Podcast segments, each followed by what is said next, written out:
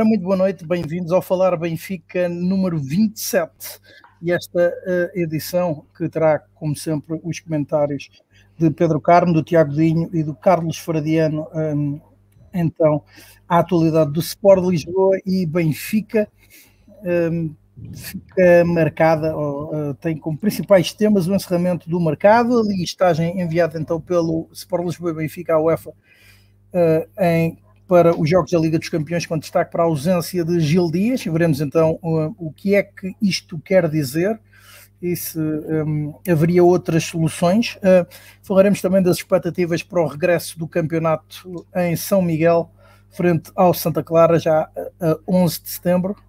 Uh, e também, obviamente, o primeiro jogo uh, para a Liga dos Campeões, para a fase de grupos, em Kiev com o Dinamo.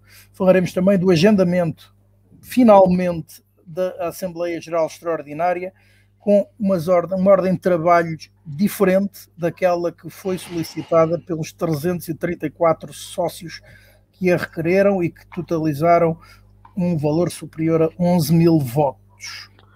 Eh, e também eh, falaremos então da admissão dos órgãos sociais e respectiva convocação de eleições para o dia 9 de outubro, o que esperar tanto dos missionários como das potenciais alternativas. Estes são os principais temas.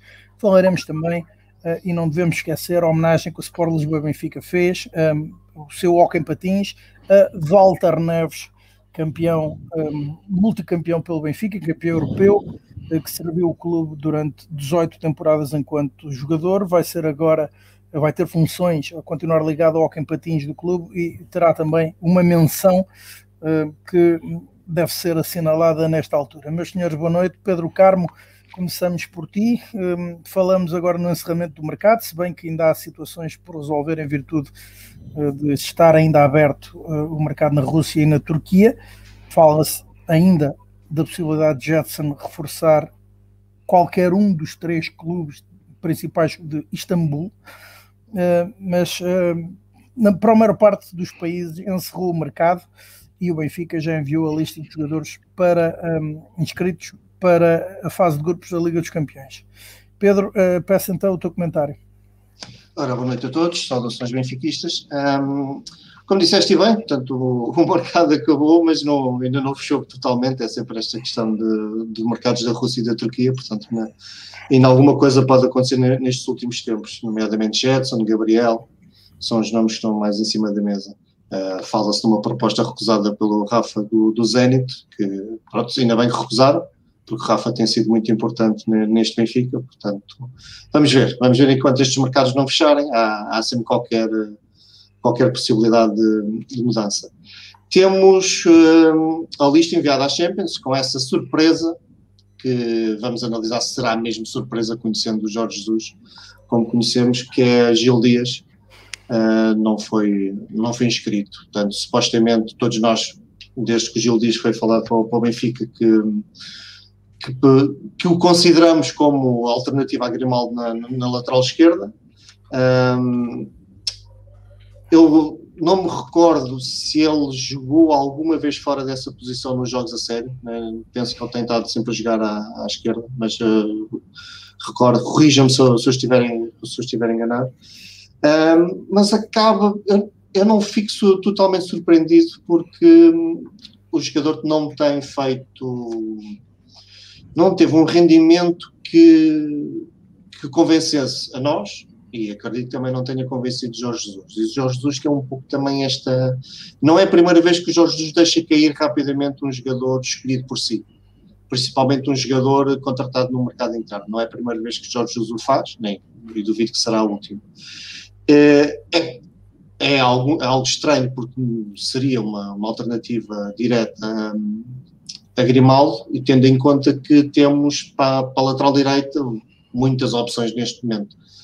Uh, que foram inscritas na, na Champions também. Portanto, há, há, há esta estranheza de, da gestão do plantel estar um pouco desequilibrada, mas o, o jogador em si não ser inscrito acaba por não me surpreender muito. Penso que Jorge Jesus também estará a contar com, com a adaptabilidade, com a polivalência do, do André Almeida, talvez de um outro central que possa fazer a lateral esquerda, ou jogando em três centrais, colocar um, simplesmente um médio normal naquela, naquela posição. Pronto, não, a gente nunca sabe o que é, que é, que vai na cabeça de Jorge Jesus, muito menos nesta época, porque se nas épocas anteriores ele era fiel ao seu 4-4-2, agora já, já percebemos que, que tanto pode ser 3-4-3 como um 4-4-2, portanto, uh, cada jogo é, é, um, é um desafio de, de adivinhação. Um, é, não, não quero, não quero, acho que ainda é cedo, não quero ser injusto em afirmar que é uma contratação falhada e esta não inscrição demonstra isso, mas está muito perto de o ser. Gil Dias não, não convenceu e pronto, não vai poder jogar no palco dos grandes uh, e terá que Jorge Jesus, se seguir, uh, se vir uh, a impossibilidade de utilizar Grimaldo, terá que, que recorrer a alguma adaptação. Pronto, será uma coisa em que ele é muito forte e gosta muito de fazer, que são este tipo de adaptações, principalmente ao lateral esquerdo. Quem sabe se Paulo Bernardo não terá ali a sua oportunidade. Já de ter sido lateral direito. Já sido, portanto, já conhece bem as laterais, portanto, já conhece o direito, agora conhece a esquerda e torna-se um jogador muito polivalente depois quando se afirmar a médio centro num, num clube qualquer que gostávamos muito que fosse o Benfica, mas pronto, vamos ver. Mas isso são outros, são outros 500. Um, Carlos, boa noite. Peço-me então um primeiro comentário a, ao encerramento da, da janela de transferências, inscrição de, e inscrição à lista que o Benfica enviou para a UEFA para uh, então disputarem a fase de grupos da Liga dos Campeões. Uh, boa noite, saudações benfiquistas a todos que nos ouvem. Uh, bom, mais uma vez fecha uh, uma janela de mercado e sobra um pouco aquela sensação de que ah, não teremos endereçado exatamente todas as, todas as necessidades que a equipa ou que o plantel manifesta um, e, e, por outro lado um, colecionamos jogadores em excesso para algumas posições. Um, a lateral direita é claramente um, caso de, de excesso, uh, por oposição à lateral esquerda, onde uh, o, o, Pedro já comentou aí bem uh, esta questão da ausência do, do Gil Dias na lista. Um, não, não que eu ache que Gil Dias é um grande craque ou, ou, ou que, que, seja ele a solução, uh, mas um, o facto é que uh, Gil Dias, uh, pelo menos é na, na, minha opinião, quando foi contratado, a ideia era para ser o, o Diogo Gonçalves do lado esquerdo. Um, Certo é que teve algumas oportunidades, uh, mas não fez, não fez grande coisa, uh, não convenceu, não terá, não terá convencido uh, o treinador Jorge Jesus, da mesma forma que também não terá convencido os adeptos. Parece-me claramente, e, e, nada contra o homem e o atleta, mas parece-me claramente em termos de patamar de qualidade, que é um jogador um pouco aquém daquilo que, que seriam as necessidades do Benfica, um, e pronto, e talvez, talvez, esta, talvez esta, esta não inscrição venha um bocado ajudar a, a solidificar essa ideia. O grave problema disso, uh, na minha opinião, é Uh, o que isso acarreta uh, em termos de potencial de invenções.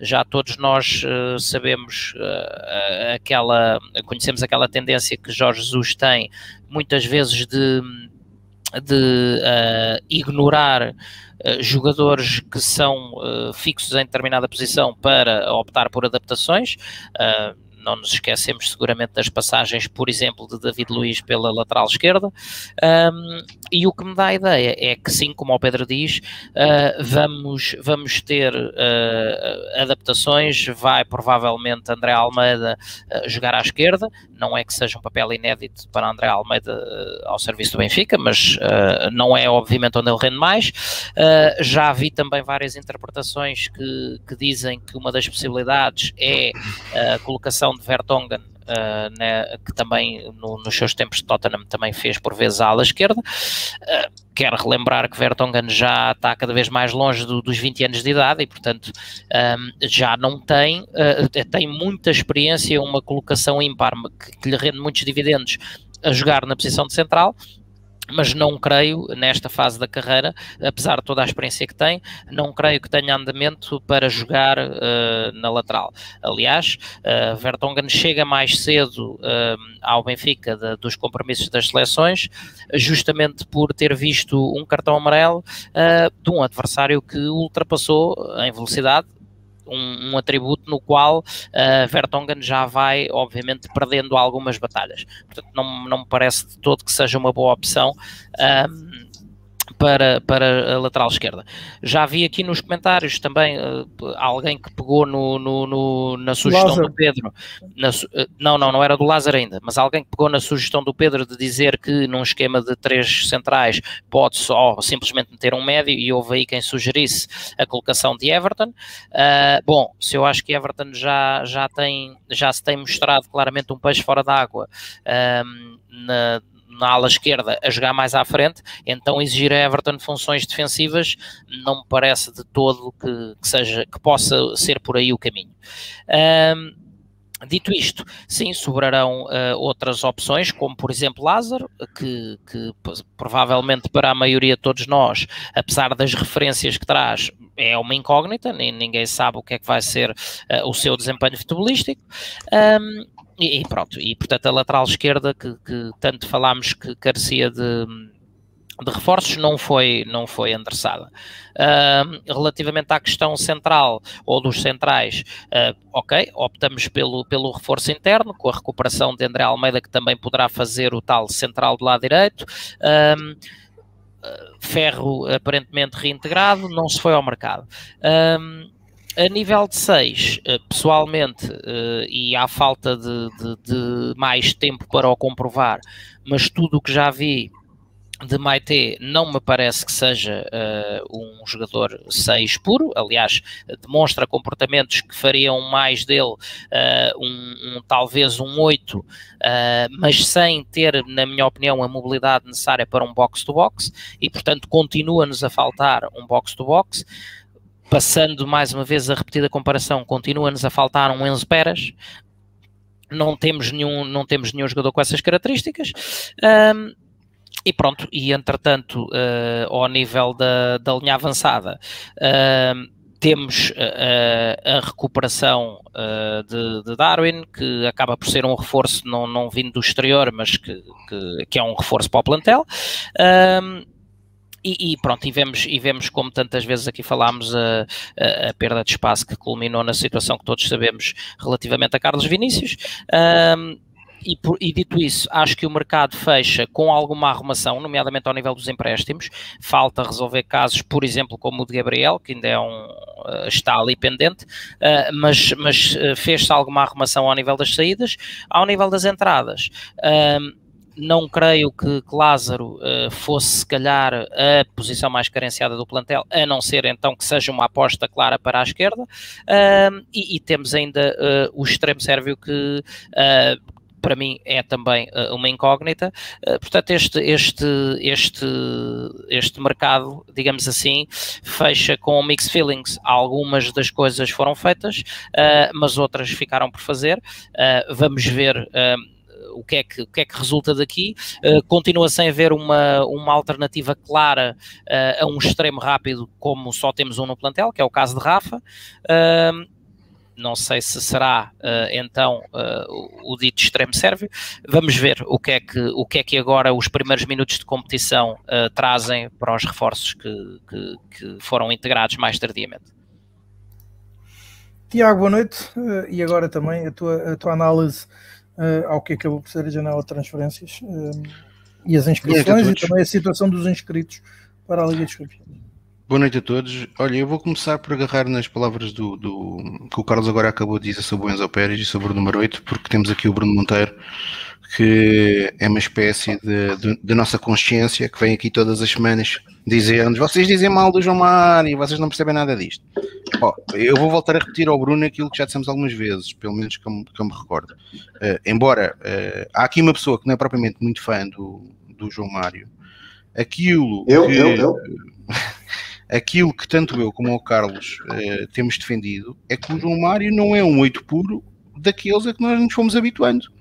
E o Benfica, nós habituámos-nos durante uh, duas épocas e meia a jogar com Enzo Pérez, tivemos algo mais similar Renato Sanches, e para nós eram oito desses que, que, nós gostávamos. E João Mário, mesmo nos seus melhores tempos no Sporting, era um falso oito, ou seja, jogava encostado para a direita, uh, com um meio campo com Adriano e William, isto com Jorge Jesus, e foi onde Jorge Jesus o treinou. Foi no Sporting Clube Portugal e, e portanto, uh, aquilo que nós fomos dizendo aqui várias vezes sobre João Mário foi isso.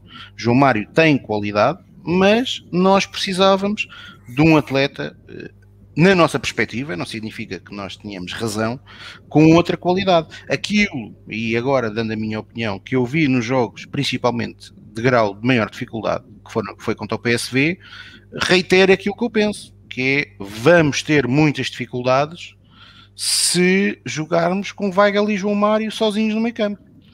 Uh, quando, quando tivermos adversários com, que nos vão obrigar a defender mais. Uh, e João Mário, por exemplo, no jogo da primeira mão uh, em Lisboa, claramente aos 50 minutos rebentou. e portanto é isto que nós falamos sobre o João Mário, que de facto está a ter um impacto espetacular na equipa do Benfica, sem sombra de dúvida. Não é por acaso que a estatística diz que 42% dos gols do Benfica têm influência direta de João Mário. E posto isto, eh, vou, vou analisar a primeira parte dos reforços. João Mário, oh, de facto, oh, foi. Oh, Tiago, foi, Tiago foi... peço desculpa, deixa-me só fechar aí esse tema, esse tema João Mário. Uh, mesmo esses 42 a 43% são injustos porque há um jogo que ele cumpre castigo. Se contabilizarmos só os jogos em que ele teve em campo, nem são 42 ou 43, são precisamente 50%. Pronto, Portanto, que, ele está, que, ele está a resultar, não há dúvida para ninguém. Sem sombra, Agora, dizerem-me que não há oito puros no futebol atual, então quando tivemos um Enzo que ainda joga e dá cartas aos 30 olha, olha, anos. Vais-me desculpar, mas eu acabei de ler o comentário do Bruno Monteiro. O médio desses quanto custa? Eu vou-lhe responder já. Renato Sanches tinha custado há dois anos 15 milhões. Certo, tens Renato, tens, eh, tens o caso que também já foi aqui falado de Witzel, uh, tiveste numa versão com diferenças, mas do mesmo género, uh, na alta roda do futebol durante N anos um Arthur Vidal, portanto se não há, se não há box-to-box puros no futebol, epá, eu não sei, eu devo andar a ver outros jogos seguramente. Estou aqui a dizer que o Benfica tem lá Paulo Bernardo. E tem. Tem para o Bernardo e para mim tem Jetson. E eu já o disse é um... aqui e, tem, e, temos aqui uma pessoa que já, até que já esteve aqui no live connosco, pelo menos já comentou hoje, que é o Duarte, que não é propriamente fã do, do Jetson. E eu e o Pedro Carmo, que até raramente concordamos futebolisticamente, até é algo que concordamos. Que é que o Jetson para nós era a solução para jogar a 8. Uh, eh, creio, creio que o Jetson, e podemos depois falar, eh, se quisermos e se tivermos tempo, sobre alguns jovens do Benfica que têm, que têm, que têm, que têm saído. A verdade é que desde a época eh, 2017-2018 Uh, o Benfica não tem conseguido uh, dar a sustentabilidade a algum tipo de jovens uh, e dar-lhes condições para eles terem prestações consistentes para se afirmarem na equipa principal. O caso Jetson, para mim, é um, um desses casos. Teve um impacto muito positivo na época 2018-2019, no início, foi fundamental nos, nas, nas, duas pré-eliminatórias que o Benfica na altura teve que fazer, contra o Fenerbahçe e contra, e, contra, e contra o PAOK. Deixa-me só lembrar que por acaso é o 8 mais caro do mundo, chama-se Paul Pogba. E é o 8 e existe e joga e. Não falta são 8 por aí, não é? Portanto, é, é um não argumento. Mas, mas portanto, hum, nós, e é um atleta que para mim poderia, poderia fazer essa posição.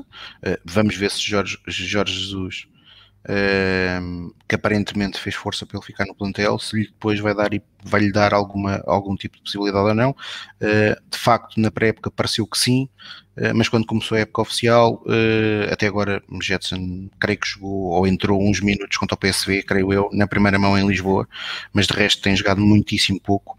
Uh, pelo menos em maneira de cónegos ele entrou, que eu me recordo, uh, e portanto ainda se fala na possibilidade de ser vendido ainda nesta janela de transferências para a Turquia.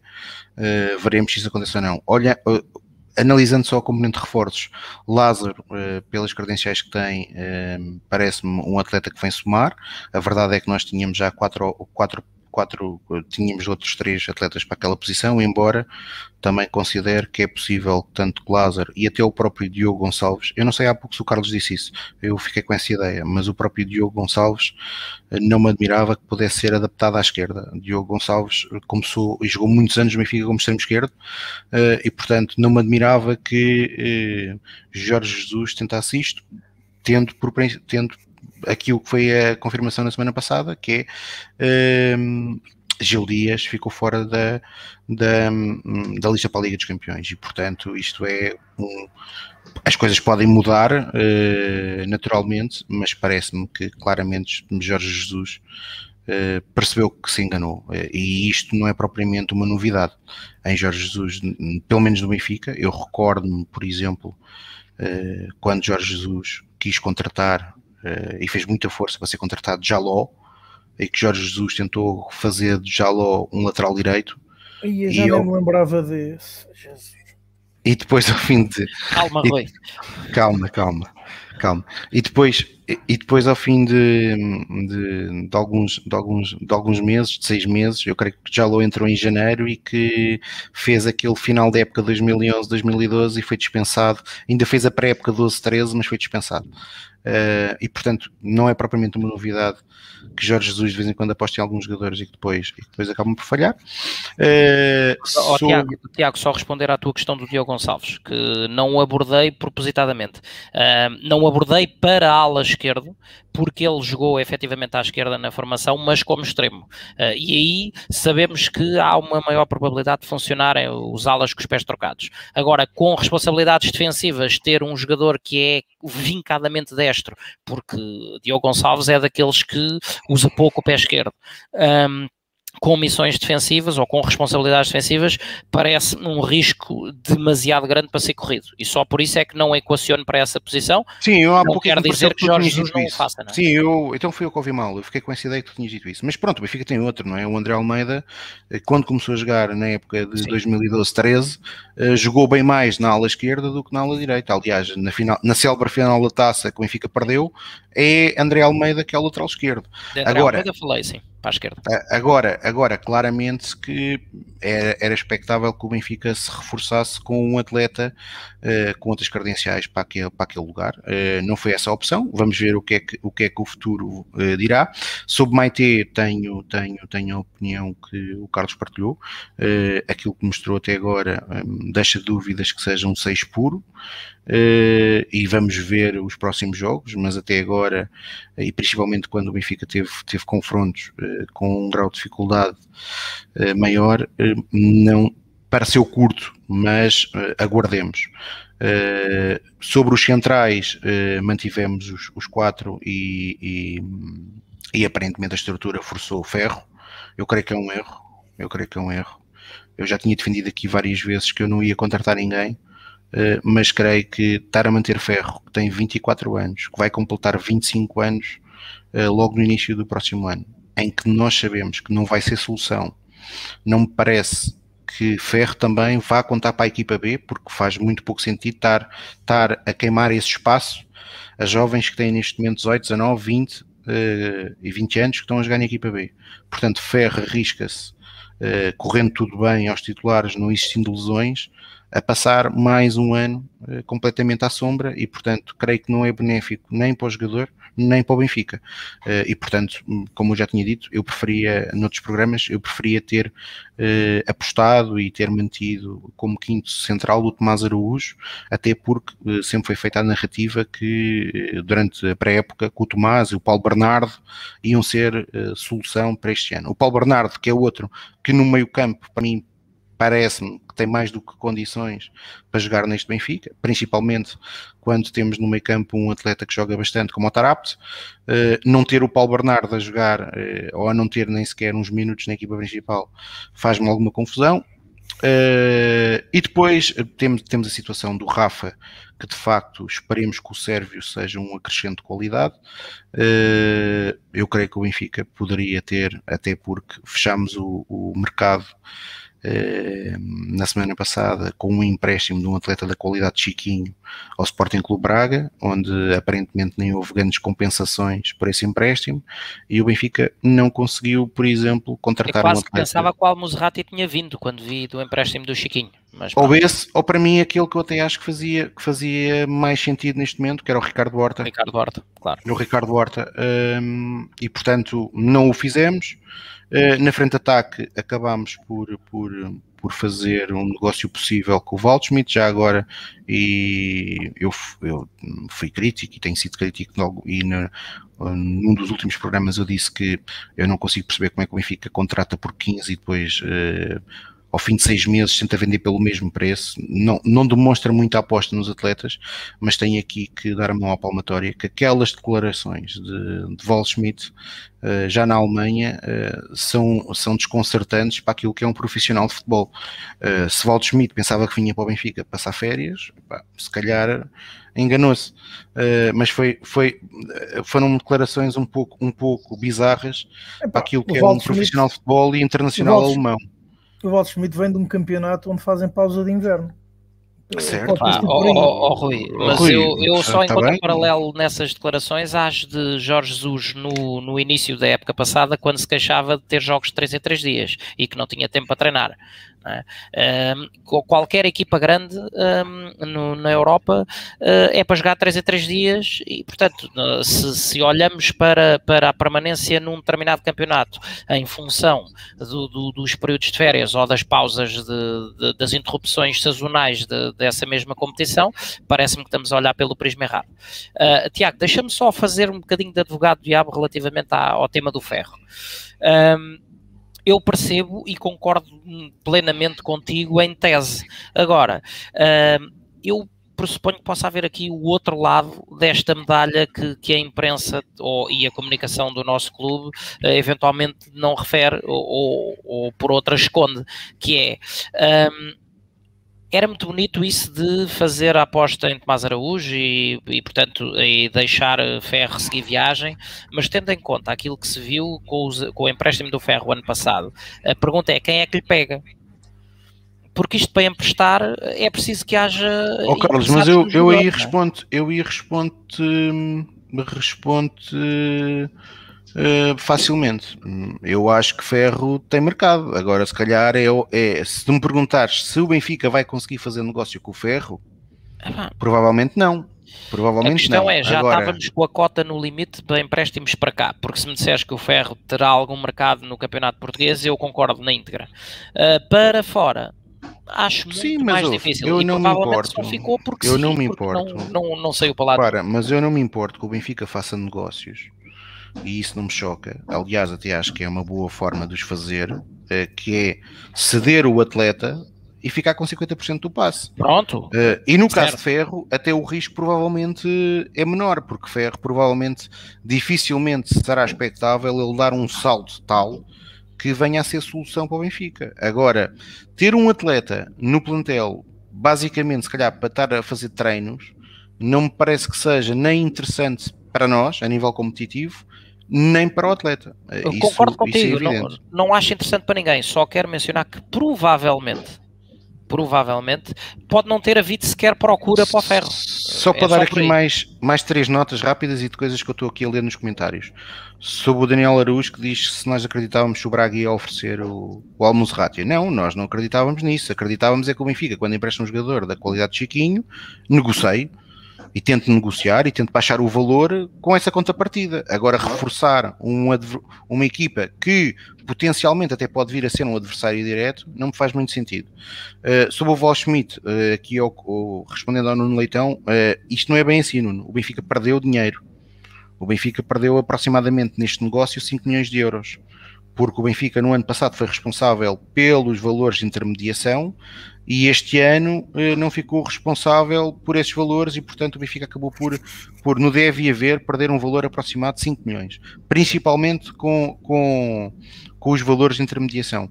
Alguém tinha dito aqui, e eu também não sei se foi o Nuno, relativamente ao Samaris e ao Jardel, que acabaram de sair do Benfica um pouco sem, sem glória. Uh, eu também subscrevo, creio que o Benfica deveria ter feito uh, algo mais, principalmente até nesta situação pelo Jardel. Foram 10 anos de uh, um profissionalismo exemplar, uh, com várias demonstrações em campo. vimos o Jardel jogar com a cabeça ligada várias vezes, mais do que uma. Eu, pelo menos, recordo-me duas. Uma em Alvalade, com a equipa do Benfica já a jogar com menos um, em 2011, e outra, e outra contra o Guimarães, no Estádio da Luz, em que jogou com o Celso Toca com a célebre touca de natação e que parecia o Dom Afonso Henriques. Uh, e portanto, uh, deveria ter e merecia ter saído com outra, com outra, com outra, com outro destaque. Pode ser que o Benfica no futuro o, o venha a fazer. Uh, mas pronto, são com estes que vamos atacar o, o resto do campeonato. O resto do campeonato até o mercado de dezembro e também, digamos a verdade, temos mais do que qualidade para aquilo que é interno. A nível, a nível europeu, vamos ver uh, como é que este plantel vai responder, principalmente aqueles que são os nossos melhores jogadores, se vão ter capacidade para jogar uh, de 3 em 3 dias, se fisicamente vão conseguir fazer isso, sendo que esta semana vamos já ter o primeiro, o primeiro grande choque com essa realidade, que é o jogo nos Açores depois da, do regresso às seleções. Vamos ter dois atletas que dificilmente devem jogar nos Açores, o caso do Otamendi e do Lucas Veríssimo que pelo que eu sei vão chegar no próprio dia aos Açores. Exato. E depois, uh, logo de seguida, temos terça-feira o primeiro confronto na, Europa contra o Dinamo de Kiev, que é um jogo fundamental para vencer. Ora, uh, muito bem, avancemos então nesta, na ordem de trabalhos do nosso Falar Benfica. Já vimos aqui, e antes uma pequena interrupção, porque já vimos aqui alguém a perguntar se nós íamos falar de Pinto da Costa, e julgo eu estavam a referir a uma notícia uh, veiculada pela, pela revista Sábado que uh, Luís Filipe Vieira, antigo presidente do Benfica, terá passado umas mini-férias com Jorge Nuno Pinto da Costa. Eu vou dar a minha colherada um, aqui. Um, acho muito estranho que um atual, ex, ou anterior, ou futuro candidato à presidência do Benfica, ou presidente do Benfica, passe férias com um, o líder máximo de um clube eh, com o qual o Benfica tem relações cortadas uh, institucionalmente, que devem ser apenas retomadas em votação, retomadas após votação da mesa da Assembleia Geral, ou, ou votação em Assembleia Geral da parte dos sócios, um, ehm, e que promoveu um, situações ao longo, tem vindo a promover situações ao longo dos anos uh, que são bastante lesivas dos interesses do Sport Lisboa Benfica.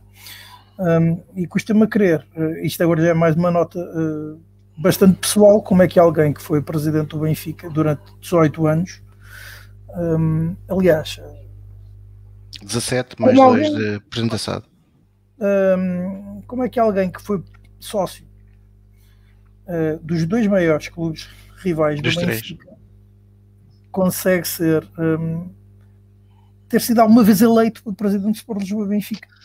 Pois enfim, e continuou, ainda hoje continua a ser bastante defendido. Um, e portanto, agora peço a vossa opinião. Eu, eu raramente dou opinião, como vocês sabem, o meu papel é mais de moderador, mas aqui não podia. Um, acho que o tema é demasiado grave, apesar do senhor já não se encontrar em funções, uh, para, para ser evitado. E acho que isto devia envergonhar todos aqueles que são. Um, são sócios do Benfica um, e devia servir de chamada de atenção a todos aqueles que uh, vão um, às mesas de voto colocar o seu voto uh, para, não, para não votarem pessoas assim. O que, é, que é que eu ia dizer, Rui? Concordo perfeitamente com o que estás a dizer. Estou.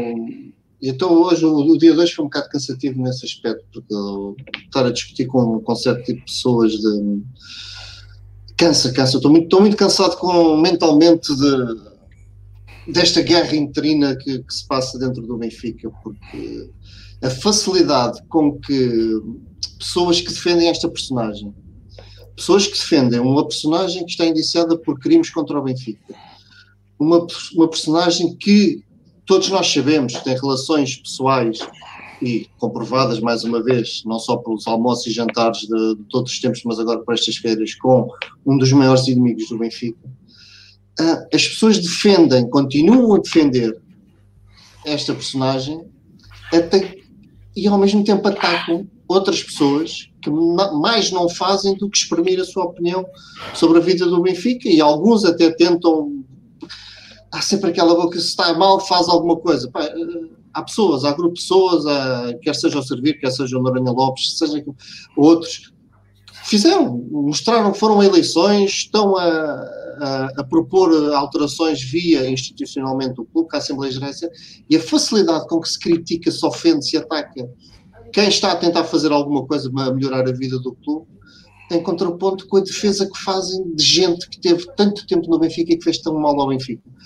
Um, é cansativo, cansa. Chega uma altura que é, pá, claro, eu estou aqui na conversa convosco e com outros benfiquistas e o ânimo volta a subir e nós pelo Benfica fazemos sempre grandes, grandes sacrifícios, mas às vezes hum, às vezes as forças esgotam-se um bocado e eu hoje senti um pouco isso porque, uh, eu estava estive a discutir com alguém que, que dizia que não estava a criticar Vieira. Ah, eu não critico Vieira, eu, eu não defendo Vieira, mas os hambúrgueres isto, os hambúrgueres aquilo.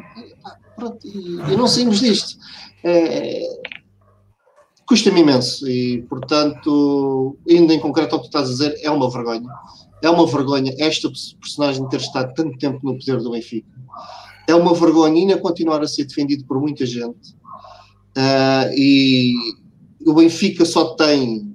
O Benfica só se salva, o Benfica só vira a página, só muda, só, só se aproxima daquele Benfica que todos nós queremos, um Benfica limpo, transparente, democrático, vencedor, quando acabar de vez com, com o vieirismo, porque não há outra maneira, isto tem que acabar de uma vez por todas. O Vieira saiu do Benfica, mas o vieirismo ainda não saiu, pá, mas tem que sair, tem que sair. Temos que acabar com isto.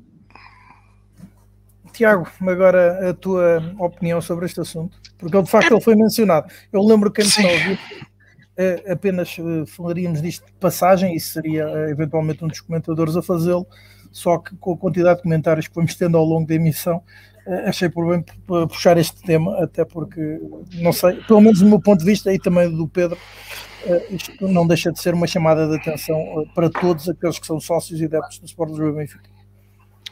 É assim, hum, eu não queria estar a perder muito tempo com isto, mas, mas quem sabe, eh, há um processo que decorreu em tribunal de Antero Henriques contra Luís Filipe Vieira. Isto data de 2012, 2013. Isso é mesmo muito difícil de encontrar, eh, mesmo na, eh, mesmo na imprensa e mesmo na internet, embora, embora exista, ainda esteja, ainda esteja online, mas, mas há, há formas de uh, algumas entidades e pessoas uh, irem apagando rasto, mesmo diretamente em alguns jornais. E essa notícia, que é tão, é tão engraçada, que nesse processo de Antero Henriques contra Luís Filipe Vieira, Luís Filipe Vieira em tribunal assumiu que, era, que foi durante muitos anos o braço direito de Pinto Costa. Uh, e portanto e reparem, essa notícia já tem praticamente 10 anos. Isso foi em tribunal. Eh, isso foi em tribunal. E portanto as atitudes, as atitudes, hum, este, este tipo de, de notícia que se hoje não é propriamente de admirar. Aliás, para mim, de admirar, eh, de me revoltar, de me chocar completamente, foi o Benfica ter permitido que Pinta Costa e o Porto Canal tivessem feito uma reportagem uh, com autorização dos dirigentes do Sport Lisboa Benfica. Isto sabendo aquilo que, por exemplo, os adeptos do Sport Lisboa Benfica passam no Porto, aquilo que o Porto Canal fez com aquela, de, com aquela uh, divulgação constante de mails. Aliás, por acaso, nem, até por coincidência, esta semana aparentemente o processo voltou, uh, arrancou outra vez. Uh, portanto, enfim, uh, há pouco a acrescentar a isso. Eu creio que acima de tudo os benfiquistas devem, uh, eu pelo menos é assim que eu penso, que é, devem amar o clube, mas devem idolatrar menos quem os lidera devem sim em ser exigentes com quem os lidera, que obviamente são pessoas, erram, não há nenhum dirigente não vai errar, mas devem ser, devem ser exigentes, devem, devem estar presentes nas Assembleias Gerais, questionarem as direções e, claro, quando, quando, quando as coisas são bem feitas, elogiar, uh, recompensar uh, com reeleições, uh, mas tendo sempre um foco e um objetivo. Quem é dirigente do Sport Lisboa Benfica tem que servir o Sport Lisboa Benfica, não servir-se do Sport Lisboa Benfica. E a verdade é que existem um conjunto, e hoje a propaganda é de tal forma montada. Reparem, esta semana eu até vou, porque para mim Luís Filipe Vieira já é um bocado passado, embora o vieirismo não. É, é nós temos, não, não, é, tem sido conhecimento público, uh, por exemplo, aquilo que Pedro Guerra uh, é remunerado no Sport Lisboa Benfica. E eu nem vou discutir aqui se Pedro Guerra ganha um euro ou se ganha 100. Mas o que é que acontece? Pedro Guerra que é um, colaborador ativo do Sport Lisboa Benfica, da Benfica TV, é um fazedor de opinião que trabalha no Benfica para atacar associados do clube e para fazer propaganda contra outros associados. Isto é que é vergonhoso e que tem que acabar rapidamente. E eu espero, seja Rui Manuel Costa a ser eleito, se ele concorrer, ou seja outro candidato qualquer, que isto rapidamente acabe. É impossível é, é, é vergonhoso, é mesmo vergonhoso, a palavra certa mesmo é, é vergonhoso que associados que pagam cotas estejam a pagar cotas que sejam destinadas para existirem biltres que os ataquem. Portanto, uh, e portanto, isto ainda hoje continua. Aliás, agora a narrativa de Pedro Guerra, que é uma narrativa que ele começou a construir, é uh, da obrigatoriedade, e isto é outra coisa que os benfiquistas devem estar atentos, mais que as férias do Vieira, que já não interessam para ninguém, que devem estar atentos, que é a questão da abertura do capital social da SAD. E agora muita gente vem com a história do ah, temos que abrir o capital da SAD, porque abrir o capital da SAD é o que nos vai possibilitar ter um Benfica europeu. Meus amigos, isso é o mesmo que disseram aos adeptos do Baramar, do Belenenses e de outros clubes, que era com a abertura do capital da SAD desses clubes que eles iam ter a oportunidade de discutir o título de campeão nacionais em Portugal. Portanto, cuidado. O clube hoje institucionalmente vive uma situação complicada, já vamos voltar a falar nela daqui a pouco. Nos últimos dois anos, como alguém dizia bem, eh, o clube bateu a um tal ponto que num Benfica, ou no Benfica que eu aprendi, uh, que eu me apaixonei, uh, um presidente injuriar e agredir associados numa Assembleia Geral obrigatoriamente ia dar lugar a uma demissão ou uh, a um pedido de desculpas, que nem isso na altura esse presidente fez. infelizmente batemos tal ponto no fundo que isso tudo passou pelo, pela, pela rama do, dos dias, pelas nuvens dos dias e, e é tudo normal. E é tudo, tem sido tudo banalizado. Tem isso tem sido banalizado. E, portanto, atenção que uh, estão a ser preparadas coisas uh, que uh, não interessam aos, ao Sport Lisboa Benfica. E, nomeadamente, a abertura de Assad, de Assad podendo, inclusive, correndo o risco do Sport Lisboa Benfica deixar de deter a maioria da SAD, e reparem que quando falamos da SAD falamos da principal atividade do Sport Lisboa Benfica, que é o futebol. Atenção que se já hoje é muito difícil nós termos um clube, um, um clube que de facto mande na SAD, porque hoje isso de facto não existe, hoje é a SAD que manda no clube, uh, mais difícil então vai ser. Aliás, então, nessa altura agora, será impossível. Já agora deixem-me ler uma notícia de última hora, a notícia tem eh, menos de 20 minutos o teu título, Vieira avisa Benfica. Tem proposta para vender ações da SAD por 5,8 milhões de euros. Eh, o Benfica anunciou à CMVM que recebeu uma comunicação de Luís Filipe Vieira em que o ex-presidente das Águias revela ter recebido uma proposta para vender as ações que detém da SAD, que são 3, ou equivalentes a 3,28% do total do capital da sociedade por uma verba de quase 5,9 milhões de euros. O nome do potencial comprador não é mencionado. Refere então a notícia de novo, Vieira questionou o Benfica se pretende exercer o direito de preferência relativamente à aquisição daquelas ações que detém. Ao mesmo tempo, avisa aos encarnados de que a resposta terá de chegar até dia 15. Ah, e, portanto, uh, Luís Filipe Vieira prepara-se para encaixar quase 6 milhões de euros em, em ações. Ou em todas as ações por 3% da SAD do Sport Lisboa Benfica. Um, é vocês acham, acham que o Benfica devia exercer esse direito? Não. E ficar, e ficar com estes 3% de, de, das ações? Não. Oh, oh, oh, não.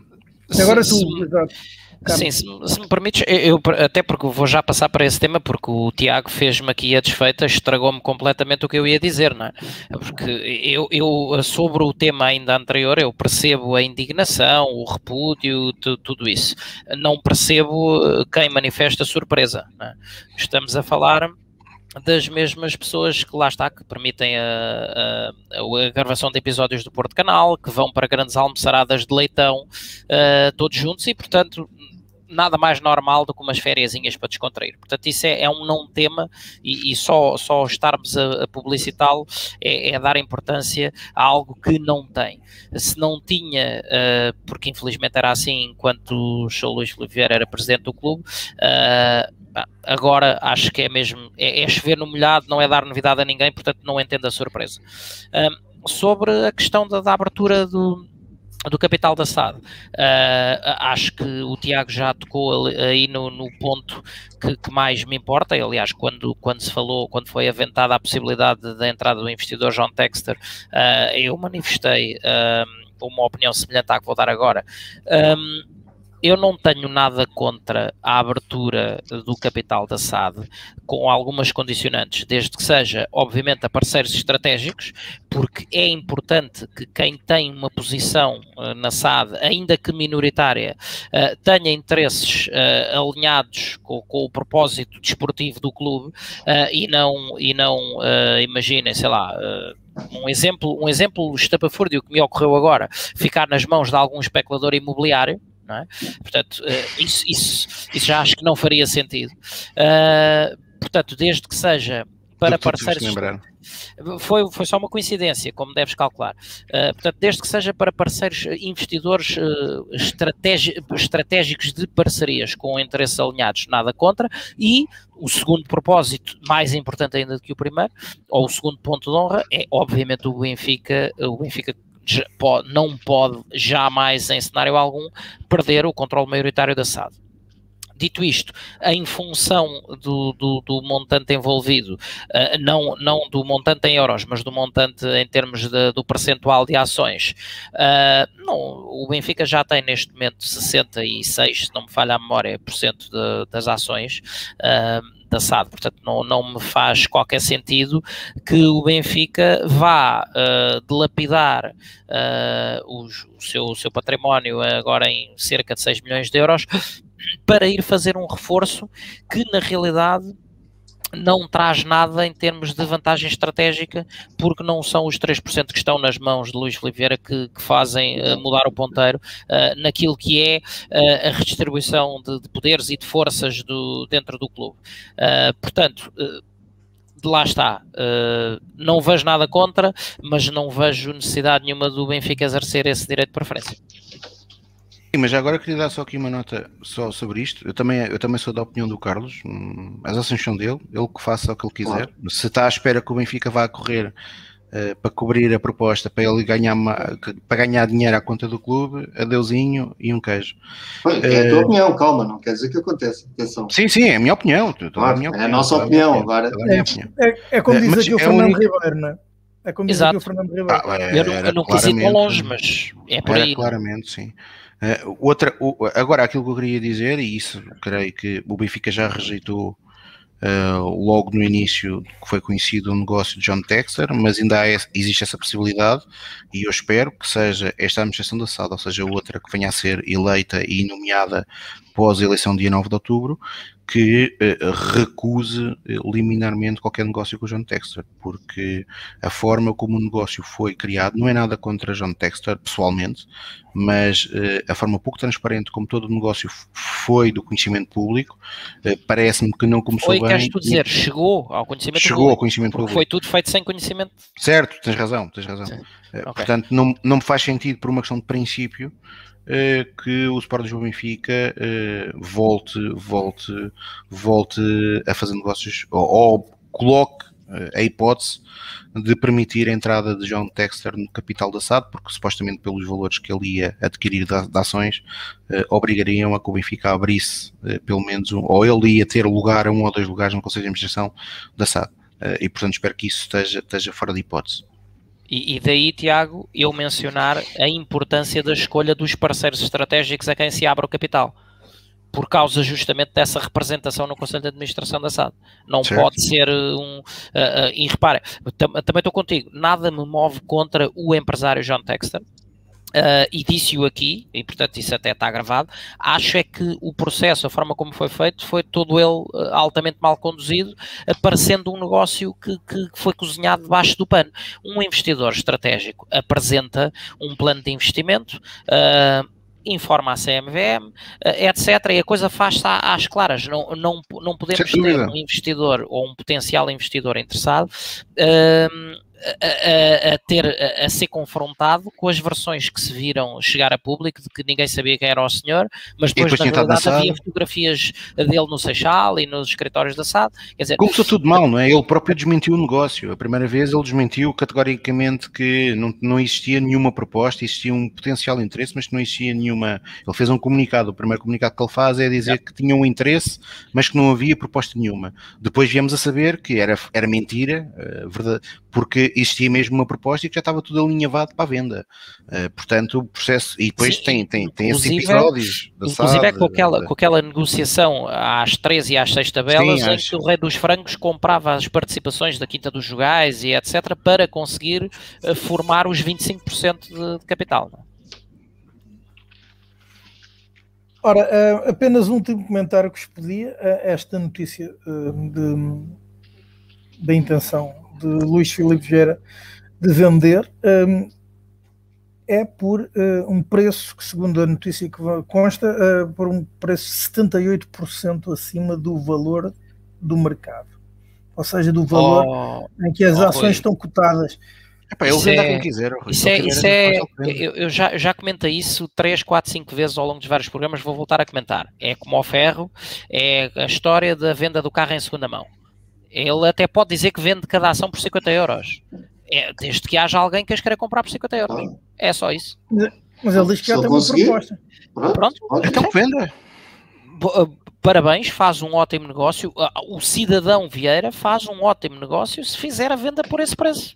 Excelente. Cidadão Vieira. nesta fase da vida parece que dá muito jeitinho o dinheirinho. Empurrado para a presidência do Benfica pelos bancos, com dívidas de milhões aos bancos, é ajudado pelo Benfica a pagar aos bancos. Faz sentido. Bem, um, e sentido, mais sentido fará ainda comentar uh, o que vem aí de jogos do Sport Lisboa Benfica, começando então pela deslocação do Benfica a São ah, Miguel para enfrentar o Santa Clara. Falar do que interessa. de uma viagem uh, longa até Kiev para se estrear na fase de grupos da Liga dos Campeões frente ao Dinamo. Um, Pedro, começo por ti uma vez mais. Um, quais são as tuas sensações para o que aí vem? Como dissemos no programa anterior, o que aí vem, vem a sério. Portanto, agora vamos entrar uh, na Champions dos adultos, como eu costumo dizer, portanto, com, com adversários de calibre completamente uh, superior ao que, ao que defrontámos até agora. Uh, o campeonato entra na, digamos, numa segunda fase, depois de, desta fase de arranque que, totalmente vitoriosa para o, para o Benfica, portanto tivemos sucesso absoluto nesta, nesta primeira fase, mas agora um, não há outra forma que não seja arregaçar as mangas e ir à luta, lutar e, e vai começar um ciclo. Eu, eu hoje vi o calendário que o Benfica vai ter até, até dezembro e é, como eu e o Carlos, é assim, verdade seja dita, então, eu e o Carlos estamos a, em off a falar e é assim, nós queremos isto, nós queremos que o Benfica a jogar 3 em 3 dias, porque significa que estamos nas competições, nem nas competições que queremos estar. Uh, mas vai ser, agora sim, será o, o, teste para o plantel, o teste para, para o treinador, o teste para a equipa, porque os adversários, se no campeonato uh, a mais-valia dos adversários é, é conhecida, uh, mas, mas, apesar disso vão, vão se aproximar os embates de, de maior dificuldade mesmo no, no, campeonato. Nas Champions, as Champions ao 2 é outra, portanto vai ser tudo de grau muito elevado e vamos a, a Santa Clara, vamos aos Açores, onde não temos tido jogos fáceis no, nos últimos tempos. O ano passado, se não me engano, acho que empatámos, um a um, no, no ano passado. Uh, sim, ano passado. Um, que, que as coisas não, não, não têm sido fáceis e, portanto, temos que temos que conseguir aproveitar uh, o elan de estarmos à frente, portanto, e de jogarmos primeiro, etc., colocar pressão nos adversários. E depois, logo a seguir, vamos a uma viagem a Kiev, para a estreia na Champions, que com toda a dificuldade que isso acarreta, é o jogo e é o adversário onde nós uh, esperamos que o Benfica faça os melhores resultados. Portanto, é, é esperar, temos a perceber que também qual é o plantel que, que, que temos, que temos disponível, qual é a equipa. Estamos a perder os nossos colegas de, de painel, mas Uh, não, já é, voltou, agora, já que interessa, agora que se fala agora, de futebol. É, ficam, ficam os que percebem, não é? Pronto, percebe-se isso. Um, mas pronto, como o Tiago já tinha não sei se o Tiago tinha, ou se Nishi, tu tinham falado da, da dificuldade do, da chegada dos jogadores do, de, das seleções.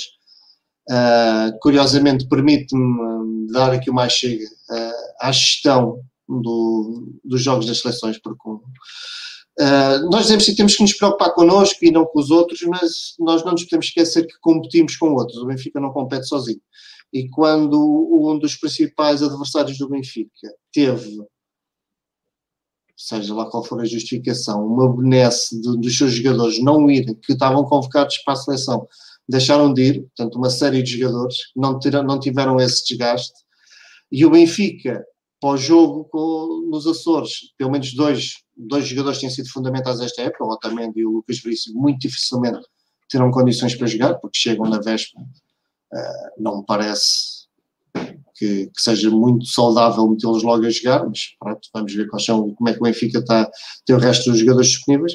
Portanto, hum, as coisas não são fáceis, para o Benfica nunca foram fáceis e, e, aqui mais uma vez se comprova que não só a gestão do plantel é, é difícil, como os nossos adversários têm essas benesses, mas eh, temos, temos, que, temos que lá ir, temos que ganhar ao Santa Clara e depois tentar fazer o melhor resultado possível em Kiev, que, como todos... Eh, é vencer, na, obviamente. Claro, na, na, semana passada todos nós estivemos aqui a falar do sorteio da, das Champions e da, das perspectivas e toda a gente dizia que o Benfica tem pode chegar a passar, etc, e temos que lutar. Uh, é ganhando, é ganhando em Kiev que, que teremos essas condições. Portanto, se queremos sonhar em passar à, à fase seguinte, temos que ganhar em Kiev. Acho que duas vitórias sobre o Dinamo Kiev serão fundamentais para essas contas, portanto, vamos ver, vamos ver como é que vai arrancar agora esta segunda fase da época do Benfica, onde os, os desafios serão muito mais exigentes. Oh, é, é assim, o, tu mencionaste aí a questão do, de, das benesses de no, no, na cedência de jogadores às seleções. Uh, eu aí uh, vou ter que, que, manifestar um bocadinho em contraciclo. Uh, não é uma questão de serem dadas benesses ou não serem dadas benesses aos nossos adversários. Uh, à partida é a eficiência sim, com, sim, que, os nossos, com que os nossos adversários claro, claro, se mexem a tratar de, de, de arranjar forma de que os seus jogadores sejam dispensados dos compromissos mais complicados. Nomeadamente, se nas cedências aqui aos jogadores que, que, estiveram envolvidos só em jogos em território europeu, uh, o desgaste seria menor. Uh, quando, quando estamos a falar de viagens para a América do Sul, uh, é todo ele um tema que obviamente pia mais fino e o Benfica não foi capaz ou não, ou não quis, não sei. Uh, certo é que não aconteceu, não conseguiu uh, libertar nenhum do, dos seus jogadores uh, de, desse tipo de compromissos, sendo que lá está, no caso específico de Otamendi e de Lucas Veríssimo, estamos a falar uh, de dois dos três principais esteios defensivos da equipa e, portanto, é, é, é uma é uma oportunidade uh, dourada para os outros elementos do plantel, uh, mas é, é efetivamente uma tarefa, uma missão difícil. Um, aquela que tem que se fazer em termos da gestão do, do, do, estado dos atletas, até porque no caso concreto deles dois, eles chegam a, a diretos, vão ter com a, com a, equipa diretamente aos Açores no dia do jogo, mas mesmo sendo poupados ao desafio do Santa Clara, a partida para para Kiev é logo na segunda-feira. Portanto, não têm sequer grande, grande tempo para qualquer tipo de recuperação. Uh, em termos do que, do que se avizinha, lá está. Uh, portanto, a ida, a ida uh, aos Açores, um jogo sempre difícil. ainda assim, o Santa Clara deste ano aparenta, e isto vale o que vale, mas aparenta não estar tão forte como aquele Santa Clara do início do campeonato passado. Uh, e depois a ida a Kiev, uh, lá está, vou-me repetir do, do, que disse já a semana passada, quando fizemos a análise à fase de grupos uh, da Champions. Com todo o respeito que os adversários me merecem e que é uh, imenso, até porque eu sou dos que defende que a melhor forma de começar a vencer um adversário é respeitá-lo e identificar os pontos onde, onde esse adversário é mais forte. Um, para um Benfica que acarrete e assuma o sonho de de passar à frente na, na, fase de grupos. Contra o Dinamo de Kiev tem que se contar os dois jogos por duas vitórias, portanto, sem qualquer tipo de concessão. Um, e depois, um, o regresso, entretanto, ao campeonato, um, ainda com pouco tempo, se bem que são seis dias de calendário, como envolve a viagem de, de regresso da Ucrânia para cá. Um, para defrontar o Boa Vista, uh, um adversário que o ano passado uh, nos infligiu, se bem que no Bessa, mas que nos infligiu a primeira derrota uh, em competições domésticas e, e pesada que foi. portanto, temos aqui só neste, só olhando aos três primeiros jogos, 11, 14 e 20, três jogos, todos eles de, de brutal importância, onde sim, Jesus vai ter que fazer gestão para conseguir que a equipa como um todo uh, chegue no, no, seu melhor a cada um dos jogos. Um, mas uh, se, se, eu, se eu tiver que, que eleger aqui uh, o, o, jogo onde é mais urgente garantir que não há a mínima chance de falha, uh, é efetivamente o jogo em Kiev, porque num, num, num, mini campeonato de seis jornadas, tendo em conta que dois dos opositores são o Barcelona e, e o Bayern Munique, não, não, há, não há a mínima hipótese de falhar no, nos confrontos com o Dinamo de Kiev. Uh, portanto, chegou a hora de, de, ver o que, é que, o que é que o Benfica é capaz de fazer e perceber também, e isto é muito importante, perceber se um, esta semana, após a dupla folga que foi dada aos jogadores, esta semana que foi uh, utilizada maioritariamente para integrar uh, os reforços uh, que chegaram mais tardiamente, um, nomeadamente os casos de Lázaro e de Maite, um, além, de, obviamente, da, da, reincorporação de Ferro e, de, e, da recuperação de André Almeida, mas uh, tendo em conta o, os nomes mais sonantes de, no que toca a aquisições, um, que esta semana tenha sido uh, proveitosa em termos de consolidação de processo e de integração desses elementos. Um, na, no grupo, porque é hora deles começarem a mostrar que trazem uh, valor acrescentado, uh, é, é, já. Não podia concordar mais. Tiago, um, pedia-te então, um, se ainda não deste a tua opinião, o que se espera destes dois próximos, pelo menos destes dois próximos hum, eu creio que o, jogo de Santa Clara, o, o, Carlos e o Pedro já falaram, vamos ter aqui duas, hum, duas praticamente ausências na equipa por, ter, por chegarem na madrugada do jogo, que é o Lucas e é o Otamendi. Portanto, tudo apontará para que o Benfica regresse ao sistema de 4-4-2. Aliás, como jogou contra, contra o Tondela e contra o Oroca uh, nos últimos jogos em casa.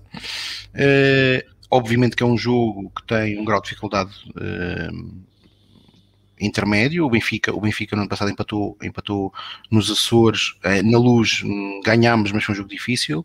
E há dois anos, há duas épocas, mais concretamente, foi no jogo, foi com uma derrota de Santa Clara que praticamente hipotecámos as nossas hipóteses de revalidar o título. Portanto, é um jogo que temos que encarar com muita seriedade, humildade e, e, e, preferência conquistar os três pontos. E depois em Kiev é fundamental começarmos respeitando o adversário, como o Carlos disse bem, uh, mas, mas é um jogo decisivo, onde, onde vencer será muito importante para termos e acalentarmos esperanças de conseguirmos disputar os dois primeiros lugares. E, portanto, é, é, é fundamental vencer, vencer essa partida.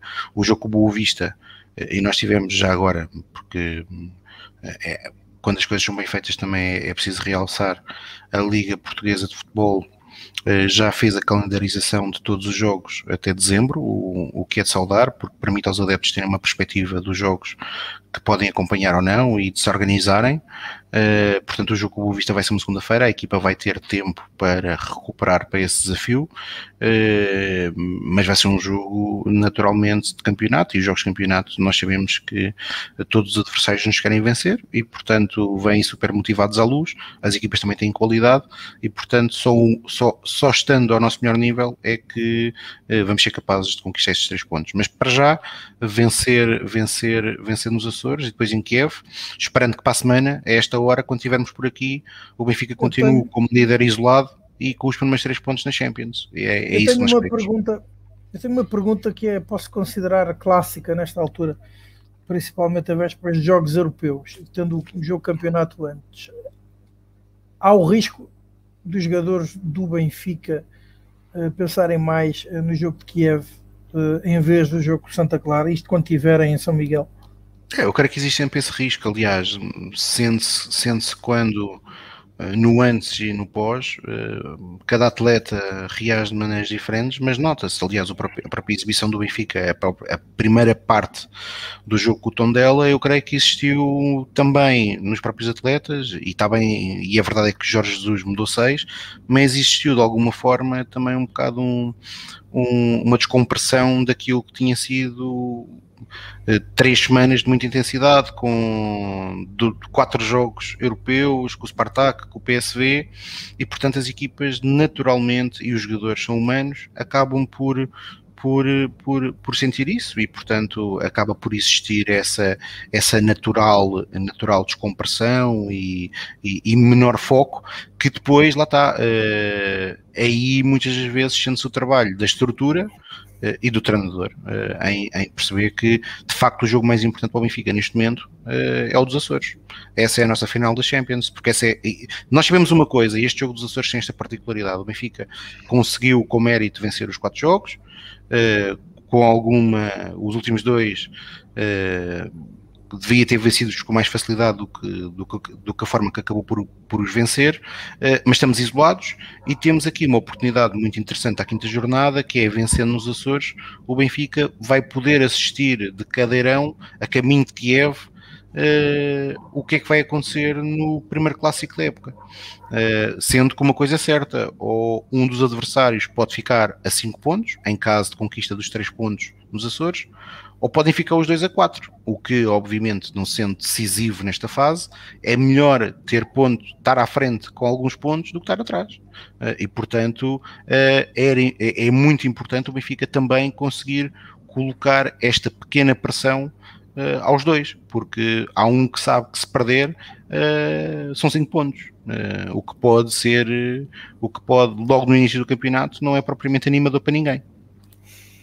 Um, estava aqui o, o Mauro a dizer que antes de Kiev não acredita, mas antes de Barcelona ou Munique acredita que os jogadores possam pensar nesses encontros. Pedro e Carlos, vocês concordam com esta ideia? É, eu, eu, concordo, sim, sim. Obviamente que o, jogador vai gostar mais, vai sentir mais uh, o jogo contra um Barcelona, contra um Bayern Munique, do contra o Dinamo Kiev, mas seja como for, será sempre Champions. Acredito que, ou seja, os treinadores gostam muito de dizer que não, né? que os jogadores estão perfeitamente concentrados e que, e que, e que não, são profissionais, não encaram as coisas assim. Mas nós sabemos que é perfeito poderá ser natural, principalmente no choque, naquela ida ao choque, que o jogador tenha um pouco mais de, de receio em meter o pé para não se lesionar e assim não falhar o jogo. Mas também, nesse aspecto, conhecendo Jorge Jesus como, como conhecemos, ele é bem capaz de dar aqueles berros malucos da, da linha para, para pôr o jogador na ordem. Nesse aspecto, Jesus não, não facilita. Mas eu acho que depois que o decorrer do jogo é capaz de, de não se notar muito. Mas concordo que será mais visível nas vésperas de um, num, de um jogo com o Bayern Munique ou Barcelona contra o Dinamo de Kiev. E tu, Carlos? Eu, eu, eu, por acaso aí tenho uma opinião ligeiramente diferente, por uma simples razão, porque o jogo contra, contra o Bayern ou o jogo contra o Barcelona, até por tudo aquilo que temos dito da, da, da valia desses adversários, um, é muito fácil de ser encarado pelos jogadores como aquele jogo em que não temos nada a perder, não é?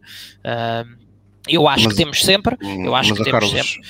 Desculpa uh, de interromper, mas eu creio aqui que o que o Mauro quer dizer é a descompressão no jogo do campeonato, do género. Eu, sei, eu, quero sei, jogar eu contra o Bayern e contra o Barça, não é? Já lá vou, já lá vou, mas eu, eu vou chegar aí.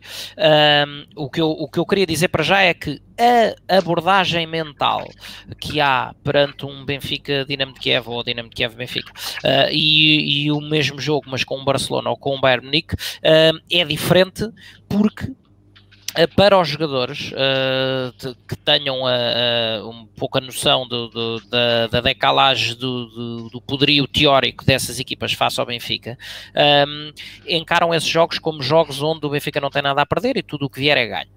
Uh, e portanto, com menos, eventualmente até com menos tensão, apesar de, de, da grandeza do, do nome do adversário. Já contra o Dinamo de Kiev, em que há essa, ou tem que haver, se não há, deveria haver, essa natural ambição de que são jogos para ganhar, um, vejo uh, precisamente o oposto do, do, que o Pedro referiu. Vejo os jogadores, se for preciso, uh, mentalmente mais preocupados uh, com um jogo de Kiev, onde aí sabem que é para uh, que têm que entregar tudo porque há hipóteses reais e mais favoráveis de ganhar e que podem representar passos decisivos, ao passo que num resultado menos conseguido contra o Bayern ou um Barcelona, passem umas grandes aspas, não é tão levado a mal pela, pela, pela, pela crítica e pela massa associativa. Uh, e isso os possa pôr nos Açores a pensar no, no, no que é que se vai passar em Kiev. Aliás, tivemos o próprio Jorge Jesus a mencionar a após, após os jogos com o PSV, que, ah, e tal, não é fácil os jogadores mudarem o chip, etc, etc. Pronto. E é por isso é que se torna absolutamente fundamental uh, nesta, nesta mudança de chip o trabalho por parte do, do, do, do treinador, dos dirigentes da estrutura, porque uh, tem que ser passada um, em todos os jogos uma mensagem muito clara de contexto aos jogadores que os coloque com o mindset correto para cada uma daquelas partidas. Porque, de outra forma, se o Benfica faz uma abordagem uh, mais uh, calma, relaxada ou sobranceira ao jogo com o Santa Clara, porque a seguir vem o jogo com o Dinamo de Kiev, que é mesmo para ganhar, porque é para termos hipóteses de seguir em frente na Champions, aí vai-nos correr mal Portanto, é bom que, como, como tu, Tiago, disseste, que o Benfica perceba que, o, que a nossa final da Champions é sempre o próximo jogo. É? E neste momento, se houver algum relaxo na, na, na passagem da mensagem uh, para o jogo de Santa Clara, temos aí, temos aí o potencial de correr mal. Mais ainda quando já sabemos, em função de tudo o que dissemos, do regresso dos jogadores das seleções, etc., que este jogo nos Açores é um jogo onde naturalmente vai haver adaptações, onde vai muito provavelmente fazer-se uh, uma modificação do, do, esquema que tem sido o mais usual da equipa, onde vão ser trocados protagonistas porque há jogadores que precisam de ser sujeitos a alguma poupança, a algum descanso por causa do jogo de Kiev. E portanto, um, já há todos estes ingredientes diferenciadores. Se a mensagem não for muito bem passada, Uh, sim, há o risco, claro, dos jogadores uh, estarem com a cabeça uh, no sítio onde, onde se vai disputar o jogo seguinte e não no jogo que está a decorrer. mas é como digo, em função daquilo que será a percepção das probabilidades contra um adversário e contra outro, até vejo esse perigo mais para, um, para uns embates anteriores aos do Dinamo de Kiev do que com os outros de Barcelona e Bayern Ora, eh, avancemos então uh, na nossa uh, ordem de trabalhos e foi finalmente agendada e para 17 de setembro a Assembleia Geral Extraordinária proposta em abril pelo, por três subscritores do movimento, três apoiantes do movimento Servir Benfica, e, mas foi convocada esta Assembleia Geral Extraordinária com uma ordem de trabalhos diferente daquela que foi originalmente proposta. Uh, Tiago Dinho, não sei se estás por dentro uh, da situação jurídica. É, isto, talvez pode, isto, pode, isto pode. Não, quando eu digo se já te. Uh, um, se já pediste esclarecimentos, um, e não, não, necessariamente à MAG, mas também às pessoas que, que pediram, um, ou que estão do movimento de servir o Benfica, uh, os advogados do movimento de servir o Benfica um, sobre se é possível um, que, isto, que isto seja assim, se esta Assembleia Geral Extraordinária não acaba por estar ferida de ilegalidade proposta nestes termos. É assim, um, primeiro, ao fim de quase seis meses, ela foi agendada. Uh, não foi agendada com a nossa ordem de trabalhos, portanto, com alguns requintes interessantes uh, nesta convocatória, que é quem, quem, quem eu, eu, por exemplo, estava num jantar quando recebi a informação e quando vi no telemóvel alguém me perguntava se era a mesma ordem de trabalhos e de facto pareceu-me que era a mesma ordem de trabalhos. Era preciso, é preciso ter alguma atenção a ler a ler, a ler a convocatória, basicamente já agora para, para as pessoas perceberem o que é que está em causa, a convocatória tinha uh, a, a, Assembleia Geral que nós entregámos uh, e que, portanto, foi subscrita por 334 associados, tinha a votação de 4 pontos. Uh, portanto, a primeira votação é de um ponto para uh, os pontos 2, 3 e 4 serem votados. Um, escolhermos o modo de votação, portanto, se o modo de votação dos pontos 2, 3 e 4 iam ser por, por voto físico ou por voto eletrónico, ou por braço no ar, por exemplo, como, como eram as Assembleias Gerais do Benfica até 2013 e recordar que esta alteração, as eleições do Sport Lisboa Benfica uh, são, são realizadas por votação eletrónica desde 2003, 2006, creio que é desde 2006. As Assembleias Gerais do Sport Lisboa Benfica só são realizadas por votação eletrónica desde 2013.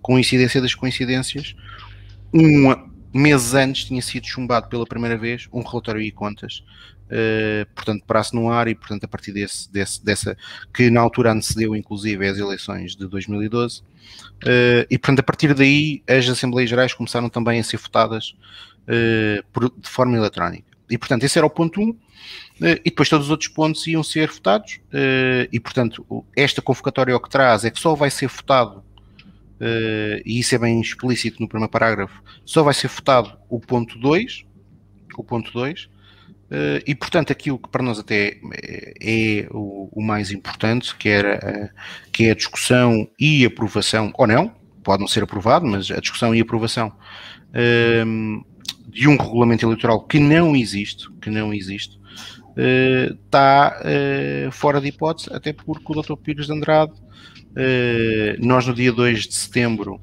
Portanto, a convocatória foi no dia 1, nós no dia 2 enviamos um pedido de esclarecimentos, não recebemos uma resposta direta por ele, mas, mas o jornal Record recebeu, e portanto eu até posso partilhar aqui, que tenho aqui o, o link da, da notícia, uh, dê-me só um momento. Portanto, ele diz que é uma competência da direção há assuntos que não podem ser, não podem vir a ser votados dessa forma, como é o caso do regulamento eleitoral é uma competência da direção.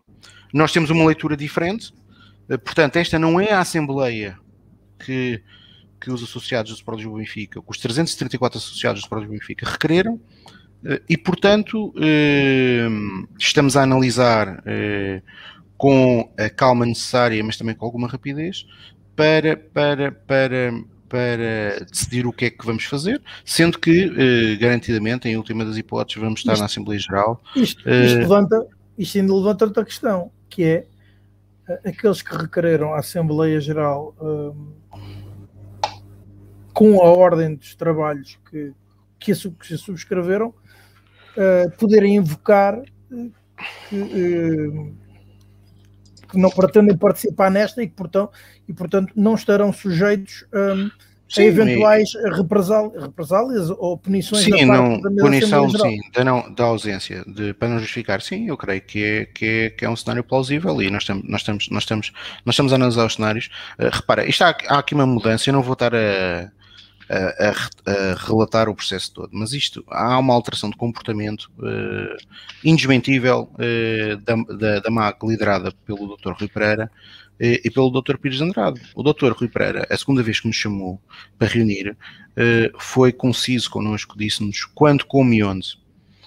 portanto, quando é que querem marcar, como é que querem realizar a Assembleia Geral e onde. e na altura ficou pré-definido três datas para a realização do Chá da Luz onde, reunião onde estava o Dr. Pires de Andrade. Após, após a demissão, ah, e, e, nós íamos falando regularmente por mensagens, por correio eletrónico, com a mesa da Assembleia Geral. Uh, a partir do momento que o, que o, que o Dr. Rui Pereira se demitiu com os motivos que foram, não existiam condições para convocar a Assembleia Geral por impedimentos eh, e, e, por constantes obstáculos criados pelos restantes órgãos sociais, nomeadamente o Presidente à altura, Luís Filipe Vieira, com, com, com, o assumir do lugar, do lugar pelo Dr. Pires de Andrade, nós começámos a deixar de ter respostas. Aliás, nós enviámos logo uma mensagem, logo no dia a seguir à admissão eh, do Dr. Rui Pereira, que foi-nos respondido ao fim de duas semanas com o reencaminhar daquele comunicado público em que eh, desmentia-se o, o Dr. Rui Pereira e dizia-se que se ia marcar a Assembleia Geral e que ia-se inclusive fazer aquele circo de contar os votos.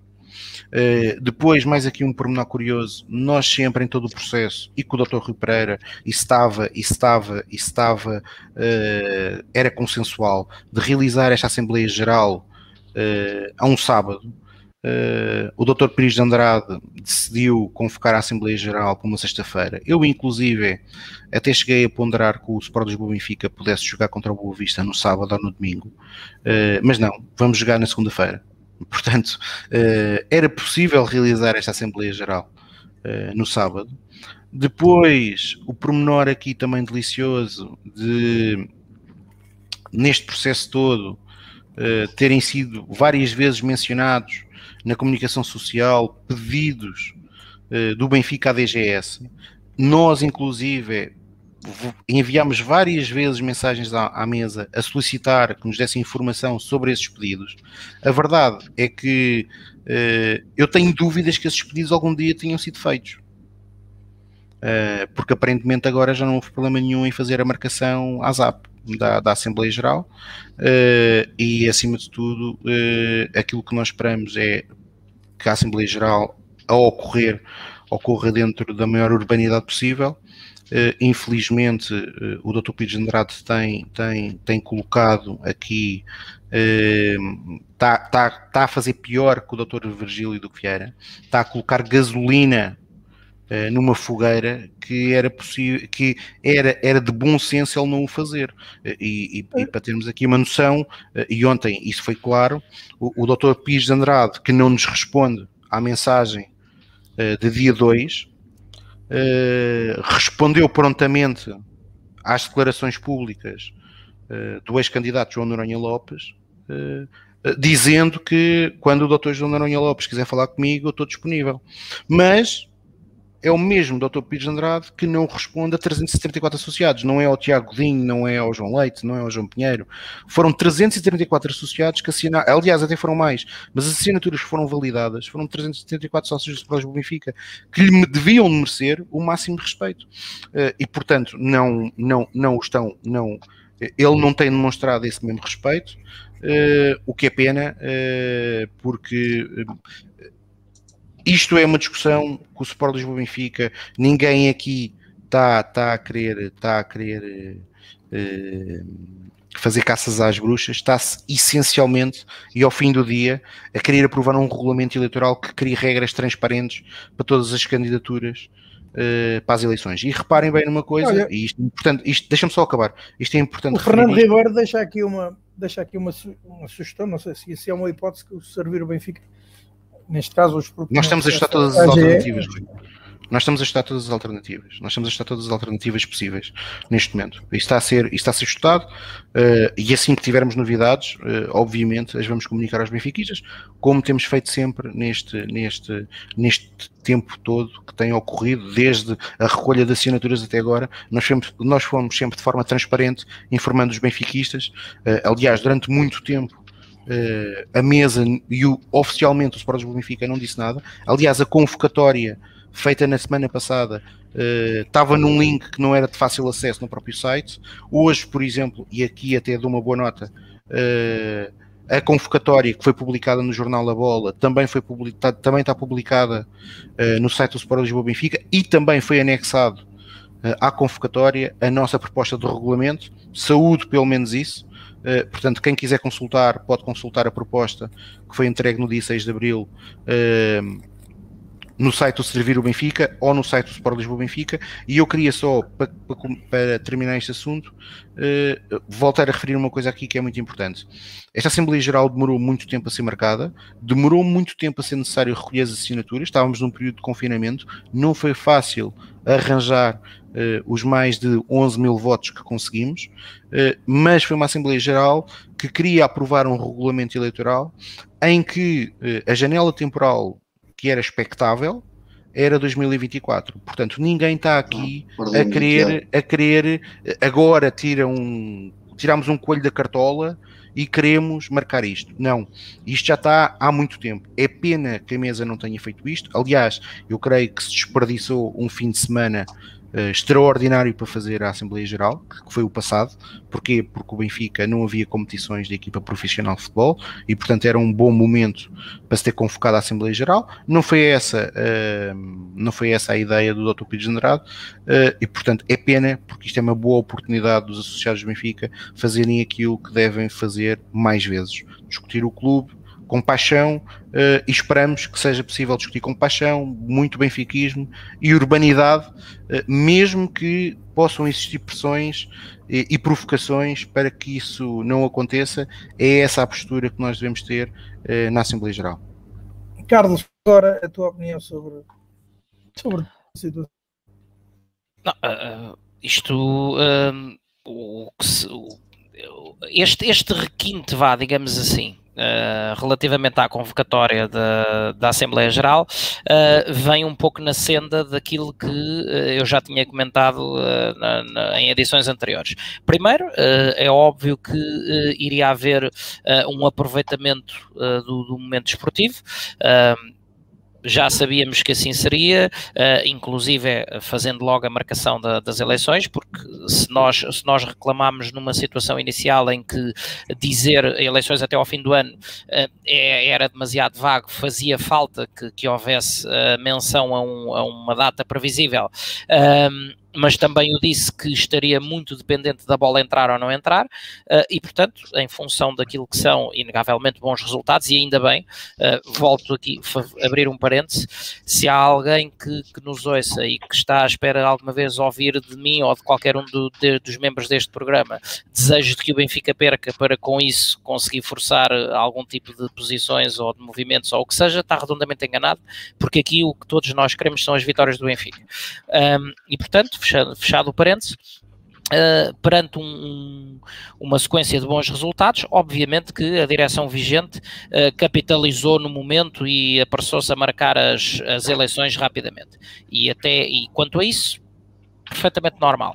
Uh, agora, o que está aqui em causa é que há um requerimento para uma Assembleia Geral Extraordinária que pressupõe a aprovação de um determinado regulamento eleitoral e o que foi feito, ou a forma como foi feita, uh, foi uh, de modo a que não haja apreciação desse regulamento. Uh, perdão, a votação desse regulamento. A apreciação sim, a votação não.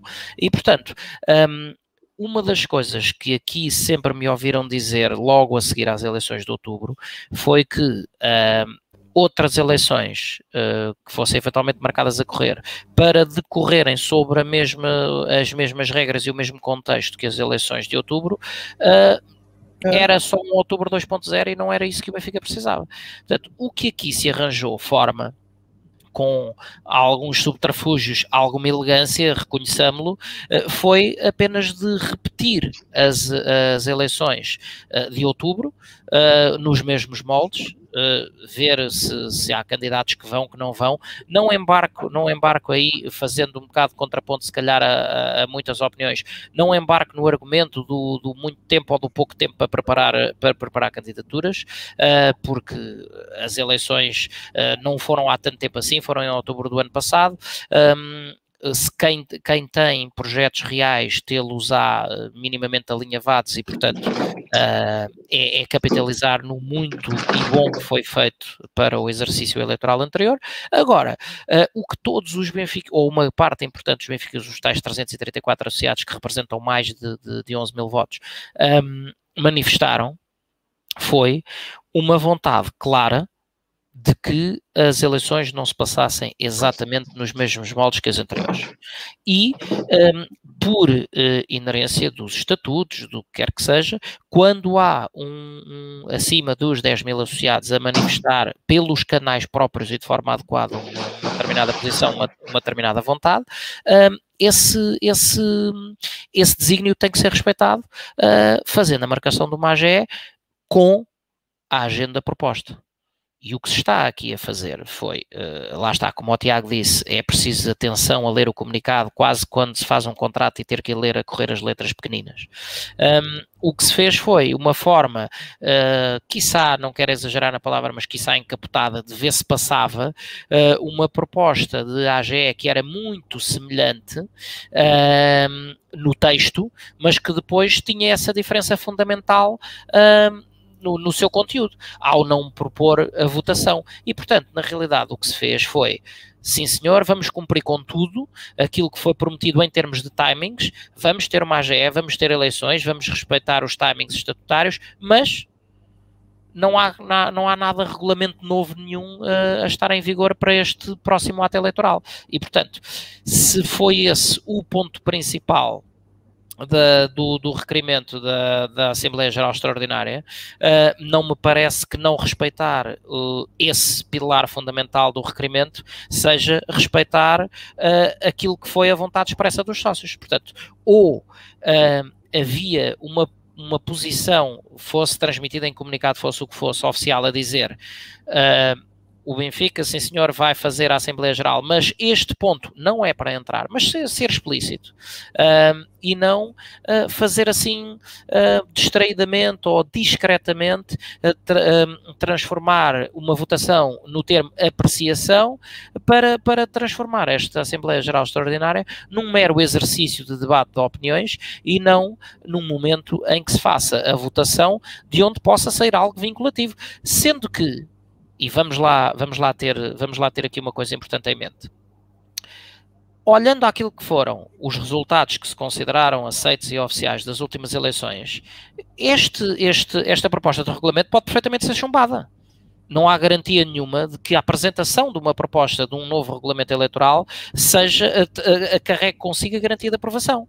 Agora, uh, o que me parece é que se calhar uh, na, na, na, na, esfera dirigente existe um receio de que eventualmente esse, esse, essa proposta de regulamento pudesse vir a ser aprovada e, portanto, uh, usa-se deste tipo de, de, subterfúgios para que se mantenha o, o tema na, na agenda, não é? para que se continue a falar no tema, mas que não passe uh, disso, que não passe de uma mera conversa sobre o tema, da qual não vai sair nada de vinculativo e que se deixa depois para a direção uh, eleita. Um, a tarefa da elaboração de, de, um novo regulamento eleitoral. Não me parece que seja essa a, a, forma de fazer as coisas, não é essa claramente a vontade dos subscritores e, portanto, o Benfica tem que, e neste caso o, o Presidente da MAG, tem que decidir se uma posição oficial manifestada por esses subscritores direção, é para seguir ou não. Até porque esta direção está de missionária. Certo, mas, mas repara, ainda entroncamos num outro, num outro pormenor, que é, se por acaso o Benfica tivesse, como tantas vezes eu defendo aqui há N meses, a questão da separação de poderes, é? pouco, pouco importava se, se a direção atual estava de missionária ou não porque a, a, mesa da Assembleia Geral deveria ser um órgão quase de soberania uh, independente e à parte de tudo isto. É? Pronto, e, efetivamente sabemos que neste momento, ou, com, o contexto atual, é um órgão que acaba por ser eleito, uh, que acaba por ser, por ser nomeado, perdão, pelo órgão eleito para a direção de, de, da SAD, e portanto uh, é o que temos. Uh, em suma, esta não é a proposta que, que os sócios uh, uh, comunicaram e, e requereram pelo, pelos canais próprios. Uh, e, portanto, esta, esta amostra de, de, de proposta um, é, é, é, como digo, é só uma tentativa encaptada de manter a narrativa em torno de, do cumprimento daquilo que foram as promessas uh, de, do, do empossado presidente Rui Manuel Costa, uh, mas na realidade, fugindo daquilo que é o essencial, um pouco à, à, à imagem apanhando boleia das circunstâncias do momento, como já tinha feito este, este Presidente da MAG, quando anunciou quase como sendo uma ideia sua uh, a iniciativa de auditar o sistema eleitoral e, e, tudo aquilo que se tinha passado no ato eleitoral de outubro passado.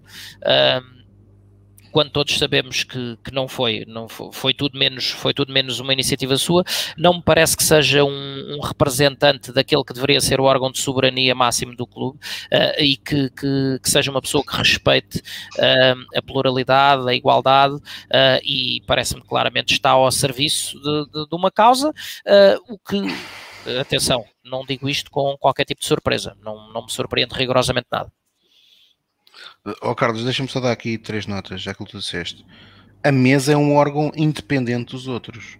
E portanto, esta mesa, aquilo que a mesa devia, disse. Devia. Está bem, mas aquilo que o Dr. Pires de Andrade diz, muitos juristas, a maior parte dos juristas com, com, com quem nós temos falado, dizem que é claramente uh, anti-estatutário, ou seja, de facto, nos estatutos do Sport Lisboa Benfica, está dito que os regulamentos têm que ser criados pela direção, mas regulamentos que estão dentro da sua esfera de competências, não da esfera de competências do órgão máximo do clube, que é a mesa da Assembleia Geral. Portanto, o Dr. Pedro Andrade tinha mais do que legitimidade para fazer aprovar este regulamento.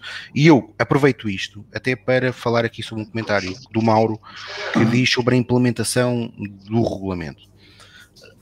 O Sport Lisboa Benfica não tem um regulamento eleitoral. Não tem. Portanto, o que existe é um conjunto de fronteiras e de balizas. Ou seja, nós sabemos que uma candidatura tem que entregar uh, 10, mil 10 mil votos, uh, assinaturas que correspondam a 10 mil votos associados para ser aceito, que esses votos têm que ser uh, físicos, portanto assinados, não podem ser digitalizados e Uh, ou, ou, ou, com assinaturas digitais, por exemplo. Oh, oh, oh, Tiago, desculpa só a interrupção, só para responder aqui ao comentário do Mauro.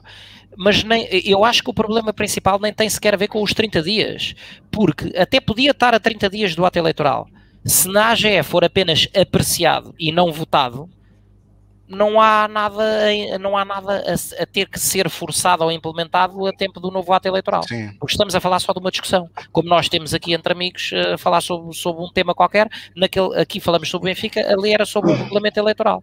Mas ninguém, não, não se põe com esta, com esta convocatória, não se põe em momento algum o tema de está aqui o regulamento, é este, seja bom, seja mau, não interessa, o que for, vamos votar. E este é que é o tema tem que ser votado. E como eu disse, se, se, os, se os benfiquistas que se encontrem alinhados com a direção atual e que se revejam nesta, nesta forma de agir e nesta política, comparecerem e votarem, o regulamento é chumbado. Não tem problema nenhum, mas pelo menos era votado. Claro. Pronto, isso, isso, isso, isso, isso deixa-me só, deixa só acrescentar aqui uma coisa, rápida, por causa do comentário do Mauro. Isso é óbvio, ou seja, o regulamento, quando nós o apresentámos, tinha corria sempre esse risco corria sempre o risco de ser chumbado, que é legítimo, mas seria chumbado pelos associados do clube. Mas relativamente àquilo que o Mauro é, disse, e que é importante, jogo. Não e que é, é importante, é não jogar. E que é importante dizer isto, e é isto que eu por acaso não concordo bem com ele, e, e sou da tua opinião, Uh, creio que uh, algumas das alternativas que se perfilam ou que se perfilaram no passado à direção dos Sporting do Benfica não estão a ser inteligentes na forma como têm comunicado e têm passado uma, uma ideia errada. O presidente da mesa tem legitimidade neste momento para criar um conjunto já. Ou seja, o presidente da mesa, se este regulamento fosse aprovado, podia logo a partir deste documento como base tratar o próximo ato eleitoral. Como tem também, porque não existe regulamento, pode perfeitamente criar as condições para que o ato eleitoral seja, seja realizado de outra forma. Aliás, em 2020 foi isso que grande parte das listas que concorreram pediram, que não queriam voto eletrónico, acabou por se conseguir uma coisa que foi um repousadinho, que foi uma fraude. E qual foi a fraude? A fraude foi acoplar a impressora para pôr o boletim de voto que depois não foi contado.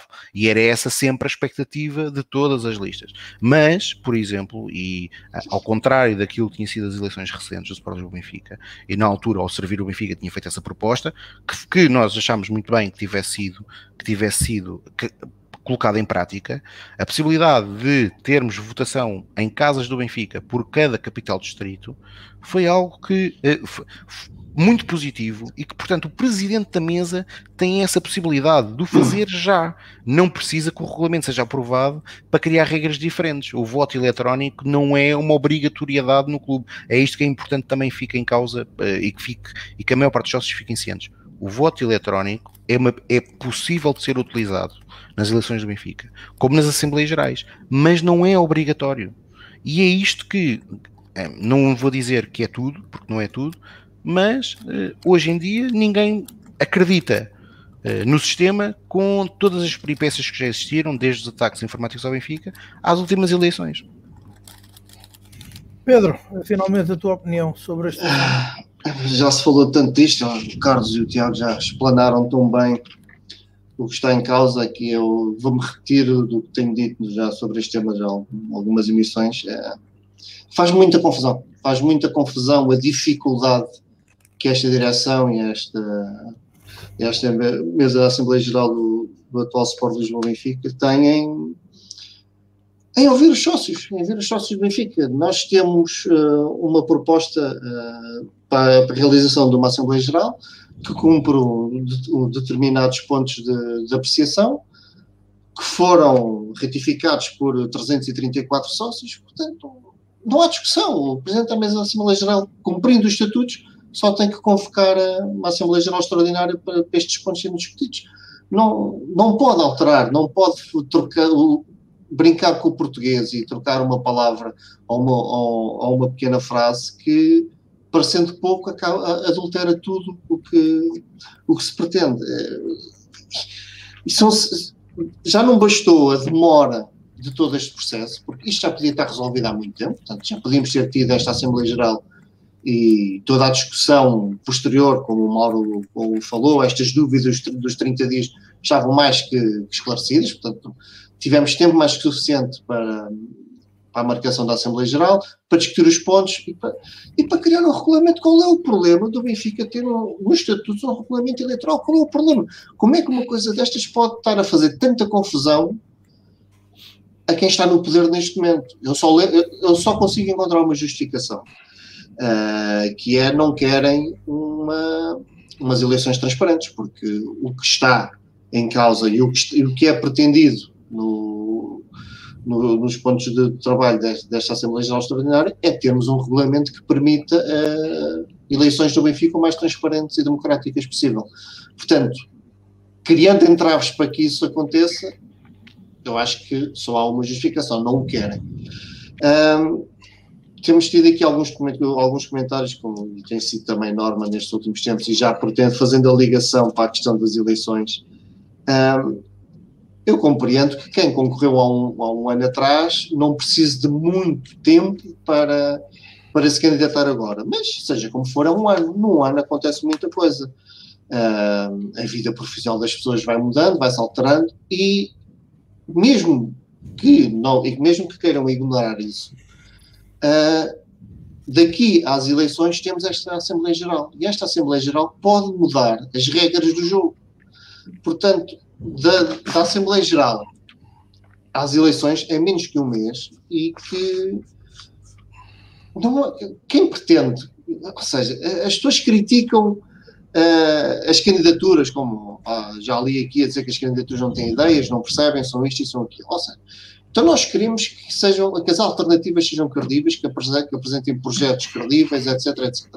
Depois achamos que em três semanas tudo isto é possível porque as pessoas ao longo do ano não fizeram mais nada na vida do que estarem preparados para, para as eleições daqui a um ano e estarem sistematicamente, mês a mês, a atualizar os seus, as suas ideias, os seus projetos, porque pronto, é, quando a direção eh, decidisse convocar eleições, eles estariam prontos na hora. Não, não é assim.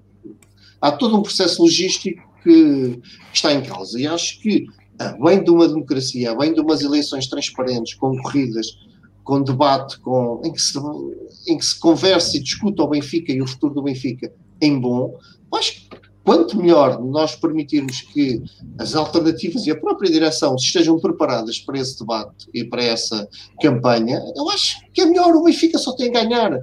Faz-me confusão a facilidade com que hoje em dia se critica qualquer coisa que quem está fora da, da direção diga. Portanto, é, enfim, estou-me às vezes, lá está, é esta desmoralização que às vezes me, me ataca e tenho muita pena que o Benfica se tenha transformado neste polo de, de discórdia em tudo, em que coisas tão simples como esta Assembleia Geral Extraordinária, que devia ser tão uma coisa tão evidente, tão fácil, tão, tão pacífica dentro da cultura e do universo benfiquista, e, e mesmo assim é esta guerra.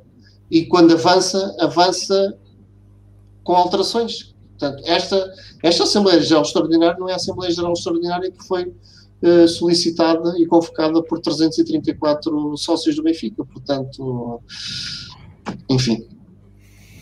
Olha, já agora, já que estás com uma mana massa, começamos por ti, por ti o próximo tema e que é então marcação para dia 9 de outubro das eleições à presidência, aos órgãos sociais do Sport Lisboa Benfica.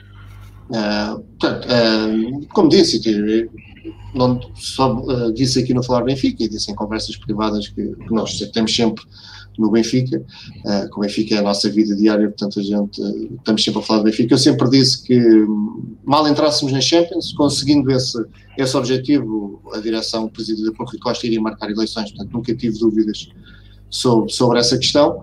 Havia sempre, era a dúvida se seria em outubro, novembro, dezembro, etc., mas que, que a data seria marcada uh, mal acabasse, mal entrássemos na Champions, que coincide ali com o fecho do mercado fez todo o sentido esperar mais e mais uns dias por isso. Portanto, essa parte não me surpreende. Surpreende-me QB, ou seja, conhecendo as pessoas, toda a gente sabe a opinião que eu tenho de, de quem comanda os destinos do Benfica neste momento, portanto, conhecendo aquelas pessoas, acaba por não me surpreender marcarem tão cedo e, e limitarem o tempo de ação de quem, de quem quer ser alternativa, mas pronto, finalmente temos eleições marcadas e vamos ver até lá o que é que, o que, é que vai acontecer. Espero, honestamente, que. Bem, para já vamos ver se o Rui Costa se candidata, né? portanto, também ainda não temos essa questão oficialmente definida, portanto, há alguns zunzuns, eu não acredito, acho que ele se vai candidatar, mas havia os zunzuns que se podia ser o, o ministro, mas não, não acredito. Tenho poucas dúvidas que será o, o Rui Costa o, que irá concorrer, mas uh, acredito que não irá concorrer sozinho, resta saber se por um, se por dois, por três. Uh, eu voto, continuo com a, com a minha ideia. Quanto, quanto, mais alternativas surgirem, melhor. E depois, durante a campanha, logo se vê o que é que acontece. Se há união de esforços, não há, mas uh, eu acho que vamos, vamos embicar no, no que temos dito ao longo do tempo. O debate é saudável, é, é muito importante, mas é preciso que se queira debater. É? Portanto, era Gostava muito que Rui Costa fosse diferente nesse campo, que, que estivesse disponível para, para debater o Benfica, para discutir o Benfica e as suas opiniões com, com os outros candidatos, como, como acontece, como está a acontecer atualmente por causa para fazer eleições autárquicas. Portanto, não percebo porque é que no Benfica isso não pode acontecer. Faz muita confusão que haja toda essa resistência a discutir Benfica e ouvir os outros, mas é, é o Benfica que temos, é o Benfica que Vieira que, quis, quis ter, quis deixar no Benfica, é o legado, é um dos grandes legados de Vieira. Portanto, vamos ver se o Rui Costa mantém esse legado ou se faz finalmente algo diferente e que justifique alguma crença em que se ganhar as eleições, eh, que seja diferente do, da pessoa com quem esteve ao lado durante 12 anos. Carlos, agora a tua opinião sobre a marcação das eleições para os órgãos sociais do Benfica para o dia 9 de outubro. Como, como disse há pouco. Surpreendeu a data? Se achas que é ser demais? Não, não, não, não me surpreendeu. Uh, parte da resposta a essa pergunta é que eu já dei há pouco. Acho que é, é natural que quem, quem tem, quem está do lado da, da, batuta e mexe os cordelinhos por ser eh, a atual direção, e obviamente que dali vai sair um candidato, ainda que não esteja oficializado, um, ehm, está a aproveitar o momento e portanto eu isso acho perfeitamente natural. Um, ehm, só para, para conseguir de alguma forma eh, recentrar as ideias e responder a alguns dos comentários que tenho visto aqui passar. Continuo a achar, pode ser só a minha opinião, pode estar errada, apesar de todos os argumentos logísticos que já havia aí aparecer, não é, na minha opinião, uma questão do tempo uh, ser curto ou não, que faz com que neste momento uh, ainda não haja uma definição clara de outras forças concorrentes. Tem muito mais a ver com efetivamente as pessoas não saberem as regras do jogo no qual se vão meter. E aí sim, aí vem a minha crítica sobre o timing da, da marcação da AGE, o, a agenda adulterada uh, e, portanto, uh, se nada disso for alterado e for tal e qual como está lançado neste momento, eh, vamos ter o tal problema de avançar outra vez para um outubro 2.0. E isso sim, entendo que os candidatos, eh, muito mais importante do que a falta de tempo para se prepararem para irem a jogo, isso sim, eu entendo é que os candidatos não se queiram submeter a outro sufrágio igual ao, àquele que aconteceu em outubro do ano passado. dito isto, no plano puramente formal. Uh, uh, não, não me surpreende. a direção encabeçada por Rui Costa, ou neste caso, não, não por Rui Costa, Presidente da Mesa da Assembleia Geral, marca numa data que, que, tenho a certeza absoluta é o mais cedo possível dentro de, destas questões do quadro competitivo, etc., das pausas, o mais cedo possível para que esteja tão fresco quanto possível na memória das pessoas o, o, bom momento que a equipa vive, porque não tenham dúvidas nenhumas que se o Benfica uh, não tivesse conseguido entrar na fase de grupos da Champions, estas eleições iriam ser empurradas para muito mais tarde a ver se, se, se a massa adepta se esquecia. Um, para todos aqueles que acham que, que, que, isto é só uma SAD e que, que a bola entrar ou ir à trave não conta, tem aí a prova, mais uma vez, de que isto depende tudo muito do facto da bola entrar ou não. Um, e, portanto, uh, não me surpreende a data, disse-o aqui há, um, há, uns dias, uh, até tenho ideia de ter dito aqui num dos programas, que com os bons resultados ir-se assistir à marcação destas datas a correr, um, e assim foi. Uh, e, portanto, o que eu espero é que uh, haja uma clarificação cabal e inequívoca sobre este tema que atualmente é polémico, uh, do, do, do, conteúdo ou da agenda que, que irá marcar ou pautar essa Assembleia Geral Extraordinária, por uma simples razão, por muito bruta que seja a frase que eu vou dizer, é só perceber se a AGE vale a pena ou não porque se for para, para, para ser um exercício cosmético, uh, nem a AGE vale a pena e, e tenho dúvidas que nesses mesmos moldes o próprio exercício eleitoral uh, valha muito a pena e que não seja mais apenas um exercício de continuidade. Uh, e, portanto, se, se existe uma, uma vontade real dos sócios em mudar, mas não lhes é dada a mínima oportunidade de o fazer, de pouco serve que, que, que, haja um anúncio, ainda que pelos vistos não oficial, mas pelo menos uma declaração de intenções de que haja pluralidade uh, na, na, utilização dos recursos como a BTV ou o Jornal do Clube, uh, de que uh, possa haver um espaço para outros candidatos na, na newsletter Benfica, porque na realidade. Um, se os candidatos tiverem a, a, a noção ou a sensação de que estão a entrar no, os, os, potenciais candidatos, entenda-se, que estejam a entrar num jogo que esteja viciado à partida, uh, é óbvio que não, não irão aparecer uh, candidaturas de, de com valor e com, e com projetos sérios e reais para o clube, uh, e, e, daí, uh, neste momento, uh, o desconforto de todas as outras fações que, que, se possam apresentar como alternativa, porque lá está, como já foi dito aqui, ninguém entra num jogo. do qual não sabe as regras ou para o qual corre o risco das regras serem mudadas a meio, como já vimos acontecer. Tiago, finalmente a tua opinião. Pá, olha, primeiro umas notas, só, só, só para dizer aquilo que, só para reforçar aquilo que disse há pouco o Pedro Carmo sobre a Assembleia Geral. Uh, epá, é a ordem de trabalhos, por exemplo. Uh, era de bom tom e de cordialidade se o Presidente da Mesa queria alterar alguns pontos da ordem de trabalhos que até nos pudesse ter chamado para, até para dizer se nós queríamos avançar com a Assembleia Geral ou não. Pronto, tão simples quanto isso.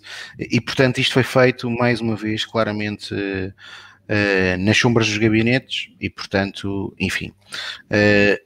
Sobre a apresentação de projetos, que eu estava, alguém dizia aí a apresentação de projetos, epá, é, isto vindo de alguém que apoia o Luís Filipe Vieira, é, dá-me vontade de rir. É porque, por exemplo, em 2020, se existiu alguém que não, foi ele, não é? Eh, em 2016, e de aspas aspas, porque tinha ganho um tetra e pronto, e estava tudo bem. Uh, na altura não era um tetra, ainda era um tri, mas estava tudo bem. E em 2012, uh, as grandes promessas de Luís Filipe Vieira e, portanto, e, estou a falar nos últimos três atos eleitorais, foi reduzir cotas, que foi uma uh, que não aconteceu, e depois correu-lhe bem, prometeu que o Benfica ganhava três campeonatos em quatro e que ia uma final europeia, ganhou três em quatro e foi a duas finais europeias, embora não as tenha vencido. E que o Benfica ia ganhar 50 títulos nas modalidades. E portanto também correu bem. E de facto esse mandato no campo desportivo é muito bem conseguido o, o campeonato, o, o, mandato de 2012-2016. Relativamente ao processo eleitoral, eh, bem, primeiro eh, eu queria aqui fazer uma nota, porque também acho que é importante. Eh, Rui Costa assumiu o clube numa situação difícil. Foi, este, esta situação, como todos nós sabemos, foi inédita. Ter um presidente detido. Creio que todos percebíamos que, exatamente no momento que foi em que estava-se a preparar equipas, em que estava a preparar equipas não só de futebol, como das modalidades, mas com muito destaque para o futebol, em que tínhamos uma pré-eliminatória da Liga dos Campeões para preparar e para jogar, que existia um empréstimo obrigacionista a decorrer, que todos os sócios do Benfica aceitaram uh, que de facto fazia sentido aquilo que foi comunicado.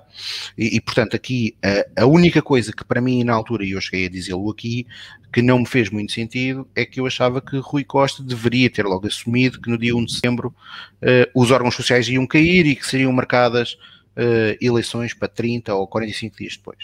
Mas a verdade é que esse processo decorreu bem, o Benfica entrou fantasticamente. Aliás, as críticas que têm sido feitas e dirigidas a muitos associados uh, a contestar o seu benfiquismo à espera que ou que estavam à espera da derrota do Benfica, uh, dão vontade, desculpem a expressão que eu vou utilizar porque é uma expressão forte, mas dão vontade quase de vomitar para cima dessas pessoas, porque uh, se houve, se existiu um momento em que de facto sentiu-se uma união na família benfiquista foi neste período. Os jogos do Benfica tiveram, as equipas do Benfica têm tido um apoio fantástico uh, nos jogos do Sport Lisboa Benfica e portanto as pessoas perceberam, os sócios do Benfica perceberam, mesmo uh, com as diferenças que nós temos e que são naturais, algumas delas, uh, que existiam objetivos mais importantes e um objetivo mais importante era o Benfica ganhar em campo. portanto, posto isto, é natural que que a direção do Benfica tenha, tenha decidido também aproveitar a onda e, e não, não, os, não critica a direção do Sporting Benfica por isso.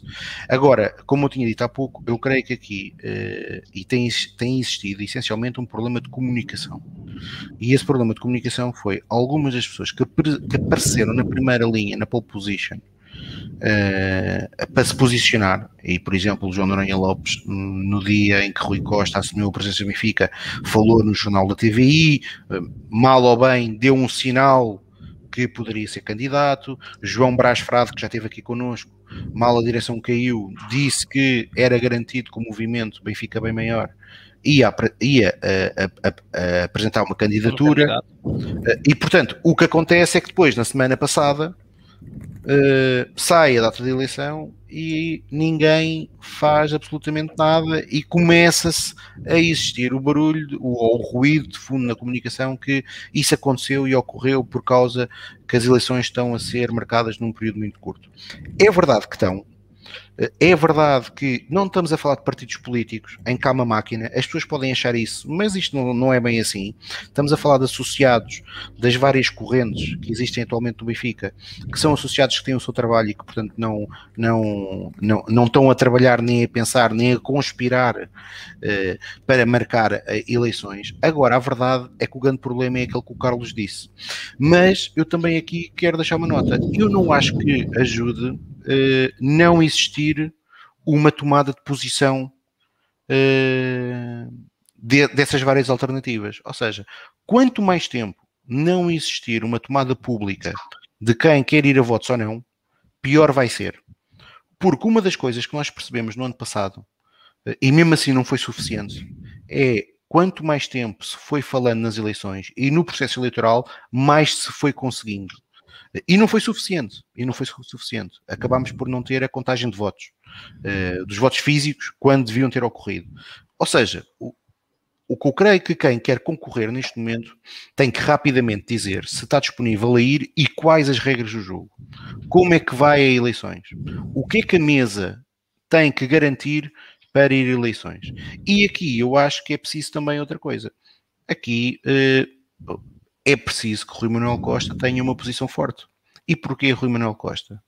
Rui Costa, na primeira entrevista que deu, e única até agora, em, na qualidade de presidente do Benfica, no dia 27 de julho à TVI, Rui Costa disse que não queria ser o príncipe herdeiro, portanto queria ser legitim, legitimado uh, pelos votos dos associados, e que uma das coisas que uh, ele neste tempo uh, que ia liderar o clube até às eleições, que ele pretenderia garantir, era uma maior transparência de todos os atos do Sport do Benfica. Portanto, Rui Costa tem aqui um papel fundamental para perceber que uh, um ruído posterior a qualquer uh, a, a, numa eleição que tenha um processo eleitoral como ocorreu no ano passado vai gerar mais ruído e o Benfica está farto destes ruídos reparem, nós temos a, este mês faz dois anos que tivemos um presidente que uh, agrediu um associado numa Assembleia Geral e não ocorreu nada. Depois disso, tivemos uma OPA que foi, que ainda hoje ninguém consegue perceber bem o porquê uh, da, sua, da, sua, da, sua, da sua realização, uma OPA feita pelo Clube Assad, uh, que levou, que levou uh, posteriormente essa OPA a ser chumbada. Tivemos um orçamento do clube chumbado, tivemos uh, sem consequências, Uh, tivemos um, o, a equipa profissional de futebol a desperdiçar sete pontos de vantagem uh, num campeonato que estava praticamente estava muito bem encaminhado e a desperdiçar esse campeonato. Tivemos o clube a perder a final da Taça de Portugal duas vezes, tivemos o clube a perder desportivamente uh, duas taças da Liga, mais uma supertaça, tivemos umas eleições que foram feridas eh, de morte pelo processo eleitoral. Tivemos um conjunto de associados sempre a querer esclarecimentos da mesa e o caso de servir o Benfica começou a fazê-lo desde o final da eleição, sem vontade. Eh, portanto, eh, é preciso para acabar com este sentimento de falta de transparência que os candidatos assumam se querem ir a jogo ou não e quais as regras para irem em jogo. Agora, estarmos aqui à espera, a cada dia que passa, menos tempo vamos ter. E vamos ter menos tempo para apresentar projetos aos benfiquistas, vamos ter menos tempo para apresentar, para inclusive é debater com outros benfiquistas. Portanto, é fundamental uh, realizar esta, esta, esta uh, dar este pontapé de saída porque caso contrário, o que vai acontecer é que vamos estar aqui à espera de 17 de setembro. E no dia 17 de setembro, com aquela convocatória, garantidamente eh, não vamos ter um regulamento eleitoral.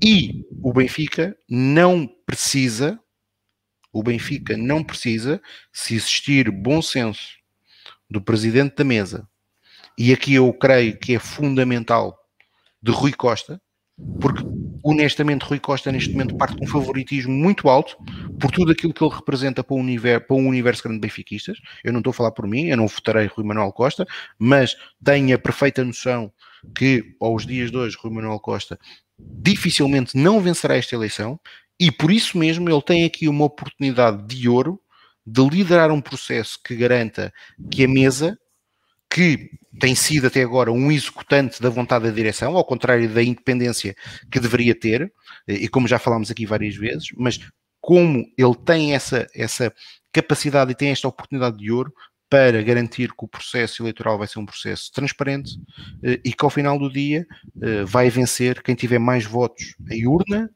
eh, e a partir daí Benfica unido ou naquilo que é o objetivo principal, que é vencer nos campos e nos pavilhões, uh, e muito trabalho para fazer, porque uh, esperemos que a próxima direção, seja ela qual for, tenha uh, uma das primeiras medidas que tome, seja fazer uma auditoria forense a todo o universo Benfica, dado os processos que assolaram o clube e o último deles, o caso da Operação Cartão Vermelho. E já agora era interessante perceber se o clube e a SAD já se tornaram assistentes uh, no processo Operação Vermelha, Cartão Vermelho, porque é um processo que ao final do dia, ao final do dia, um dos lesados é o Sport Lisboa Benfica. Uh, e portanto, eu não estou a dizer que o Luís Filipe Vieira lesou ou não, isso terá que ser aprovado em tribunal, mas uh, ao fim, neste momento aquilo que nós sabemos é que é disso que ele está indiciado e portanto convém que o clube uh, e a SAD se tornem assistentes desse processo. Estás em mute, Rui.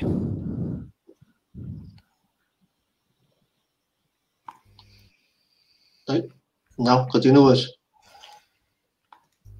Mas Agora não sim. tinha sido Agora eu colocar-me em mute. Então, concluído, concluído esta questão, avançamos então para as modalidades e para o tema que marcou as modalidades eh, que ainda está no, no defeso, mas eh, é, há então a homenagem efetuada ao capitão da equipa do Hockey Patins, ou melhor, foi capitão até a época passada, pendurou o stick e os patins, eh, vai dedicar-se agora um, a funções dentro da estrutura da modalidade do Sport Lisboa Benfica. Walter Neves, 18 anos, como jogador do Sport Lisboa Benfica, vários deles como capitão. Um, peço-vos então um comentário se acham que foi merecida a homenagem, se gostaram, uh, se devia ser feita também a mais atletas do Sport Lisboa Benfica. Uh, Carlos, sei que é um assunto que te toca particularmente. Gostava de pedir a tua opinião sobre todas estas últimas horas e a homenagem efetuada então a Walter Neves. É, é um assunto que me toca particularmente, por uma relação de amizade que tenho há muitos anos com, com o Walter. Um, acho que é, é uma, uma homenagem de, de, da mais inteira justiça.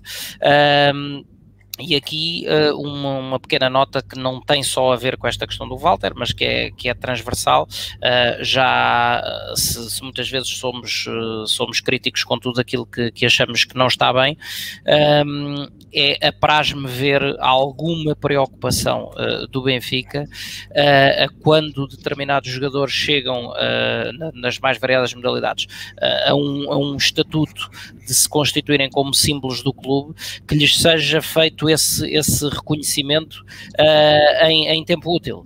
Uh, ou seja, chega de, de homenagens póstumas uh, em que é preciso quase passarem-se décadas para que sejam reconhecidos os feitos desportivos de determinado, determinados atletas. O Benfica tem demonstrado essa, essa preocupação, essa capacidade, e bem, acho que, é, acho que é positivo e é de realçar, e fê-lo agora com Walter. Um, colocando uh, numa, numa, numa iniciativa que roça o histórico, porque é apenas a segunda vez que acontece, colocando a sua camisola uh, em destaque no, no, no, topo do pavilhão ao lado da de Carlos Lisboa, uh, o outro único atleta que tinha sido alvo de semelhante honra. E, portanto, estamos a falar uh, de um patamar que só está efetivamente ao alcance de muito poucos. Um, o Walter uh, teve ainda, uh, o, conseguiu ainda o feito de ser o líder com mais anos em envergar a braçadeira de capitão de todo o desporto benfiquista, porque ele fez, uh, ah, 18, teve 18 anos de Benfica, correspondente a, a 17 épocas desportivas, uh, mas foi capitão durante 13 desses anos. Nenhum outro atleta em mais nenhuma, em mais nenhuma das modalidades tinha sido capitão durante tanto tempo e, portanto, uma, uma pessoa que chega uh, em 2004 ao clube e que, e que representou o clube durante, por quase 700 jogos, uh, ao longo destas, como já disse, 17 épocas desportivas, inúmeros troféus. Um, com o destaque natural para, para duas ligas europeias, um pouco equivalente à, à Liga dos Campeões no futebol, um, mas acima de tudo uh, o reconhecimento que, que, lhe foi feito por colegas, inclusive é por alguns adversários.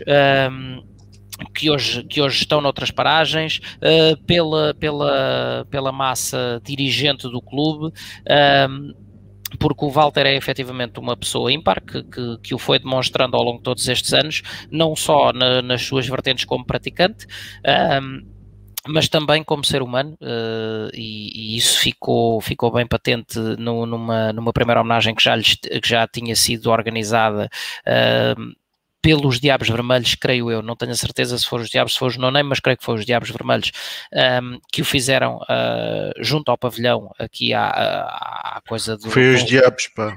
Foram os diabos. Tu, tu, tem cuidado com essas dúvidas. Começas a, começas a deixar de poder ir ao estado da luz sem poder tentas olhar para, para trás das costas. Não. Se, sempre tranquilo, sempre tranquilo, porque para mim o foco, diabos, o foco lá está, foi, foi, no conteúdo, foi no conteúdo da, da mensagem uh, e não na autoria. Foi os diabos uh, que historicamente apoiam muito o hockey historicamente sim, sim, tem sim, uma relação muito forte com o hockey. Um, e portanto, quando se ouvem as palavras que são dirigidas por, pelos dos mais variados quadrantes uh, a um atleta que se torna uh, um pouco quase transversal e simbólico da modalidade, porque não foi só o tempo em que foi capitão do Benfica, foi também capitão da seleção nacional durante uma série de anos.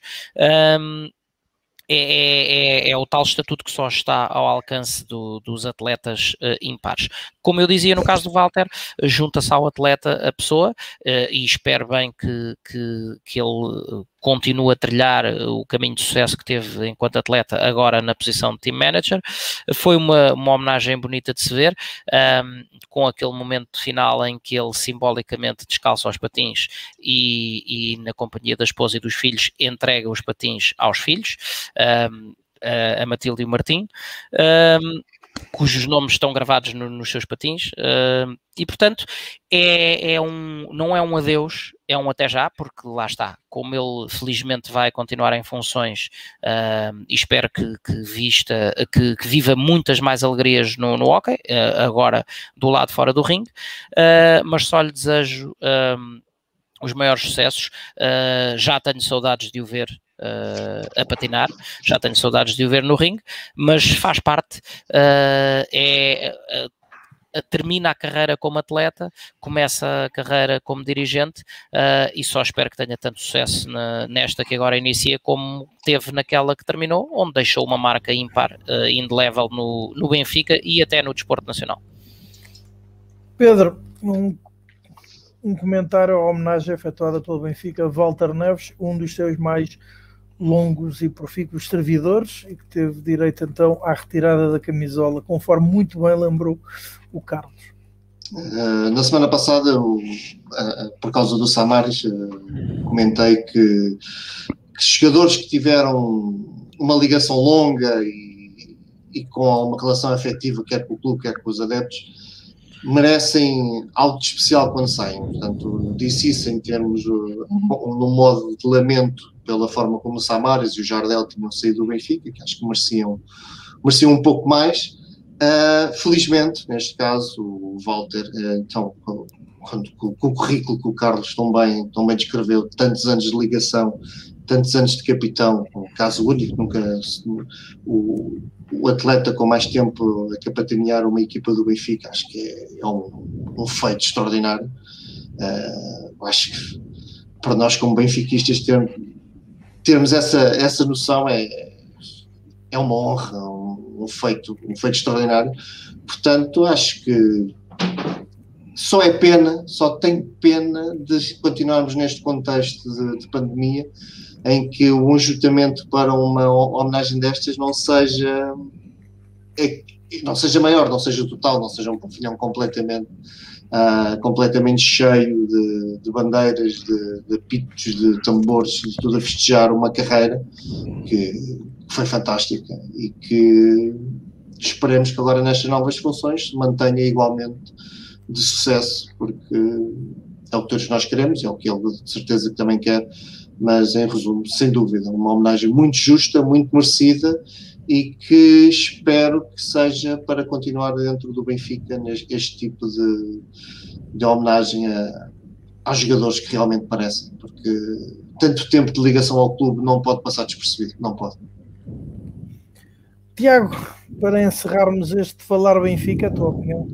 Está tá, tá, tá quase tudo dito sobre o Walter, não é? O Walter, o Walter é o capitão que ergueu duas ligas europeias, um troféu que o Benfica durante anos, décadas, almejou e nunca alcançou. O Walter teve a honra e o prazer e o mérito de ter, de ter ajudado e contribuir para a conquista desses títulos, contribuiu para, para, para para o ressurgir do hockey do clube. O Walter, o Walter foi contratado numa altura em que o Benfica começou a reconstruir a secção, ou seja, o Benfica nunca deixou de ter hockey, mas teve, teve períodos em que de facto passou, passou uh, efetivamente mal e que não era sequer candidato ao título e portanto o Walter fez parte, foi, foi fazendo parte dessa reestruturação, dessa, dessa renovação do clube que depois permitiu ter uma década uh, de muito sucesso e que portanto a última década uh, foi uma década marcada por dois títulos europeus, vencemos mais uma Taça Ceres que também foi, que foi a nossa segunda na história, a primeira tinha sido em 1991 e que tinha sido o primeiro troféu europeu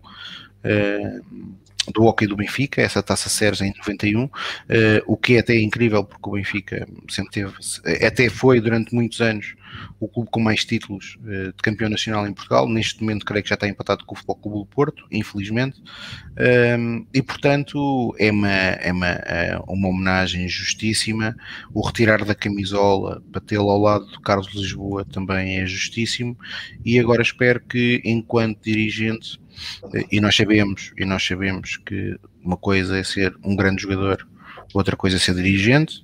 Vivemos isso agora, pelo menos para mim, naquilo que é o, o, a liderança do Sport Benfica e principalmente no futebol. Uh, eu já o disse aqui várias vezes, Rui Manuel Costa foi alguém que me desiludiu bastante pelas funções que eu achava que ele ia ter e pelos 13 anos que eu acho que não justificou essa posição e portanto ser um grande atleta, ser um grande benfiquista dentro de campo não significa que depois se dê um grande dirigente, esperemos que no caso do Walter seja exatamente o oposto, ou seja, um atleta de excelência uh, e ainda um melhor dirigente. Ora, e é então que concluímos mais um Falar Benfica. Voltamos para a semana, uh, para a edição número 28, já então depois desse duelo uh, com o Santa Clara. Um, Resta-me o meu nome, em nome do Pedro Carmo, do Carlos Fradiano e do Tiago Godinho. Desejar-vos a todos uma semana uh, recheada de sucessos e cheia também de benfiquismo. Até lá. Saudações benfiquistas. benfiquistas. Obrigado e vencer os dois jogos. Sempre.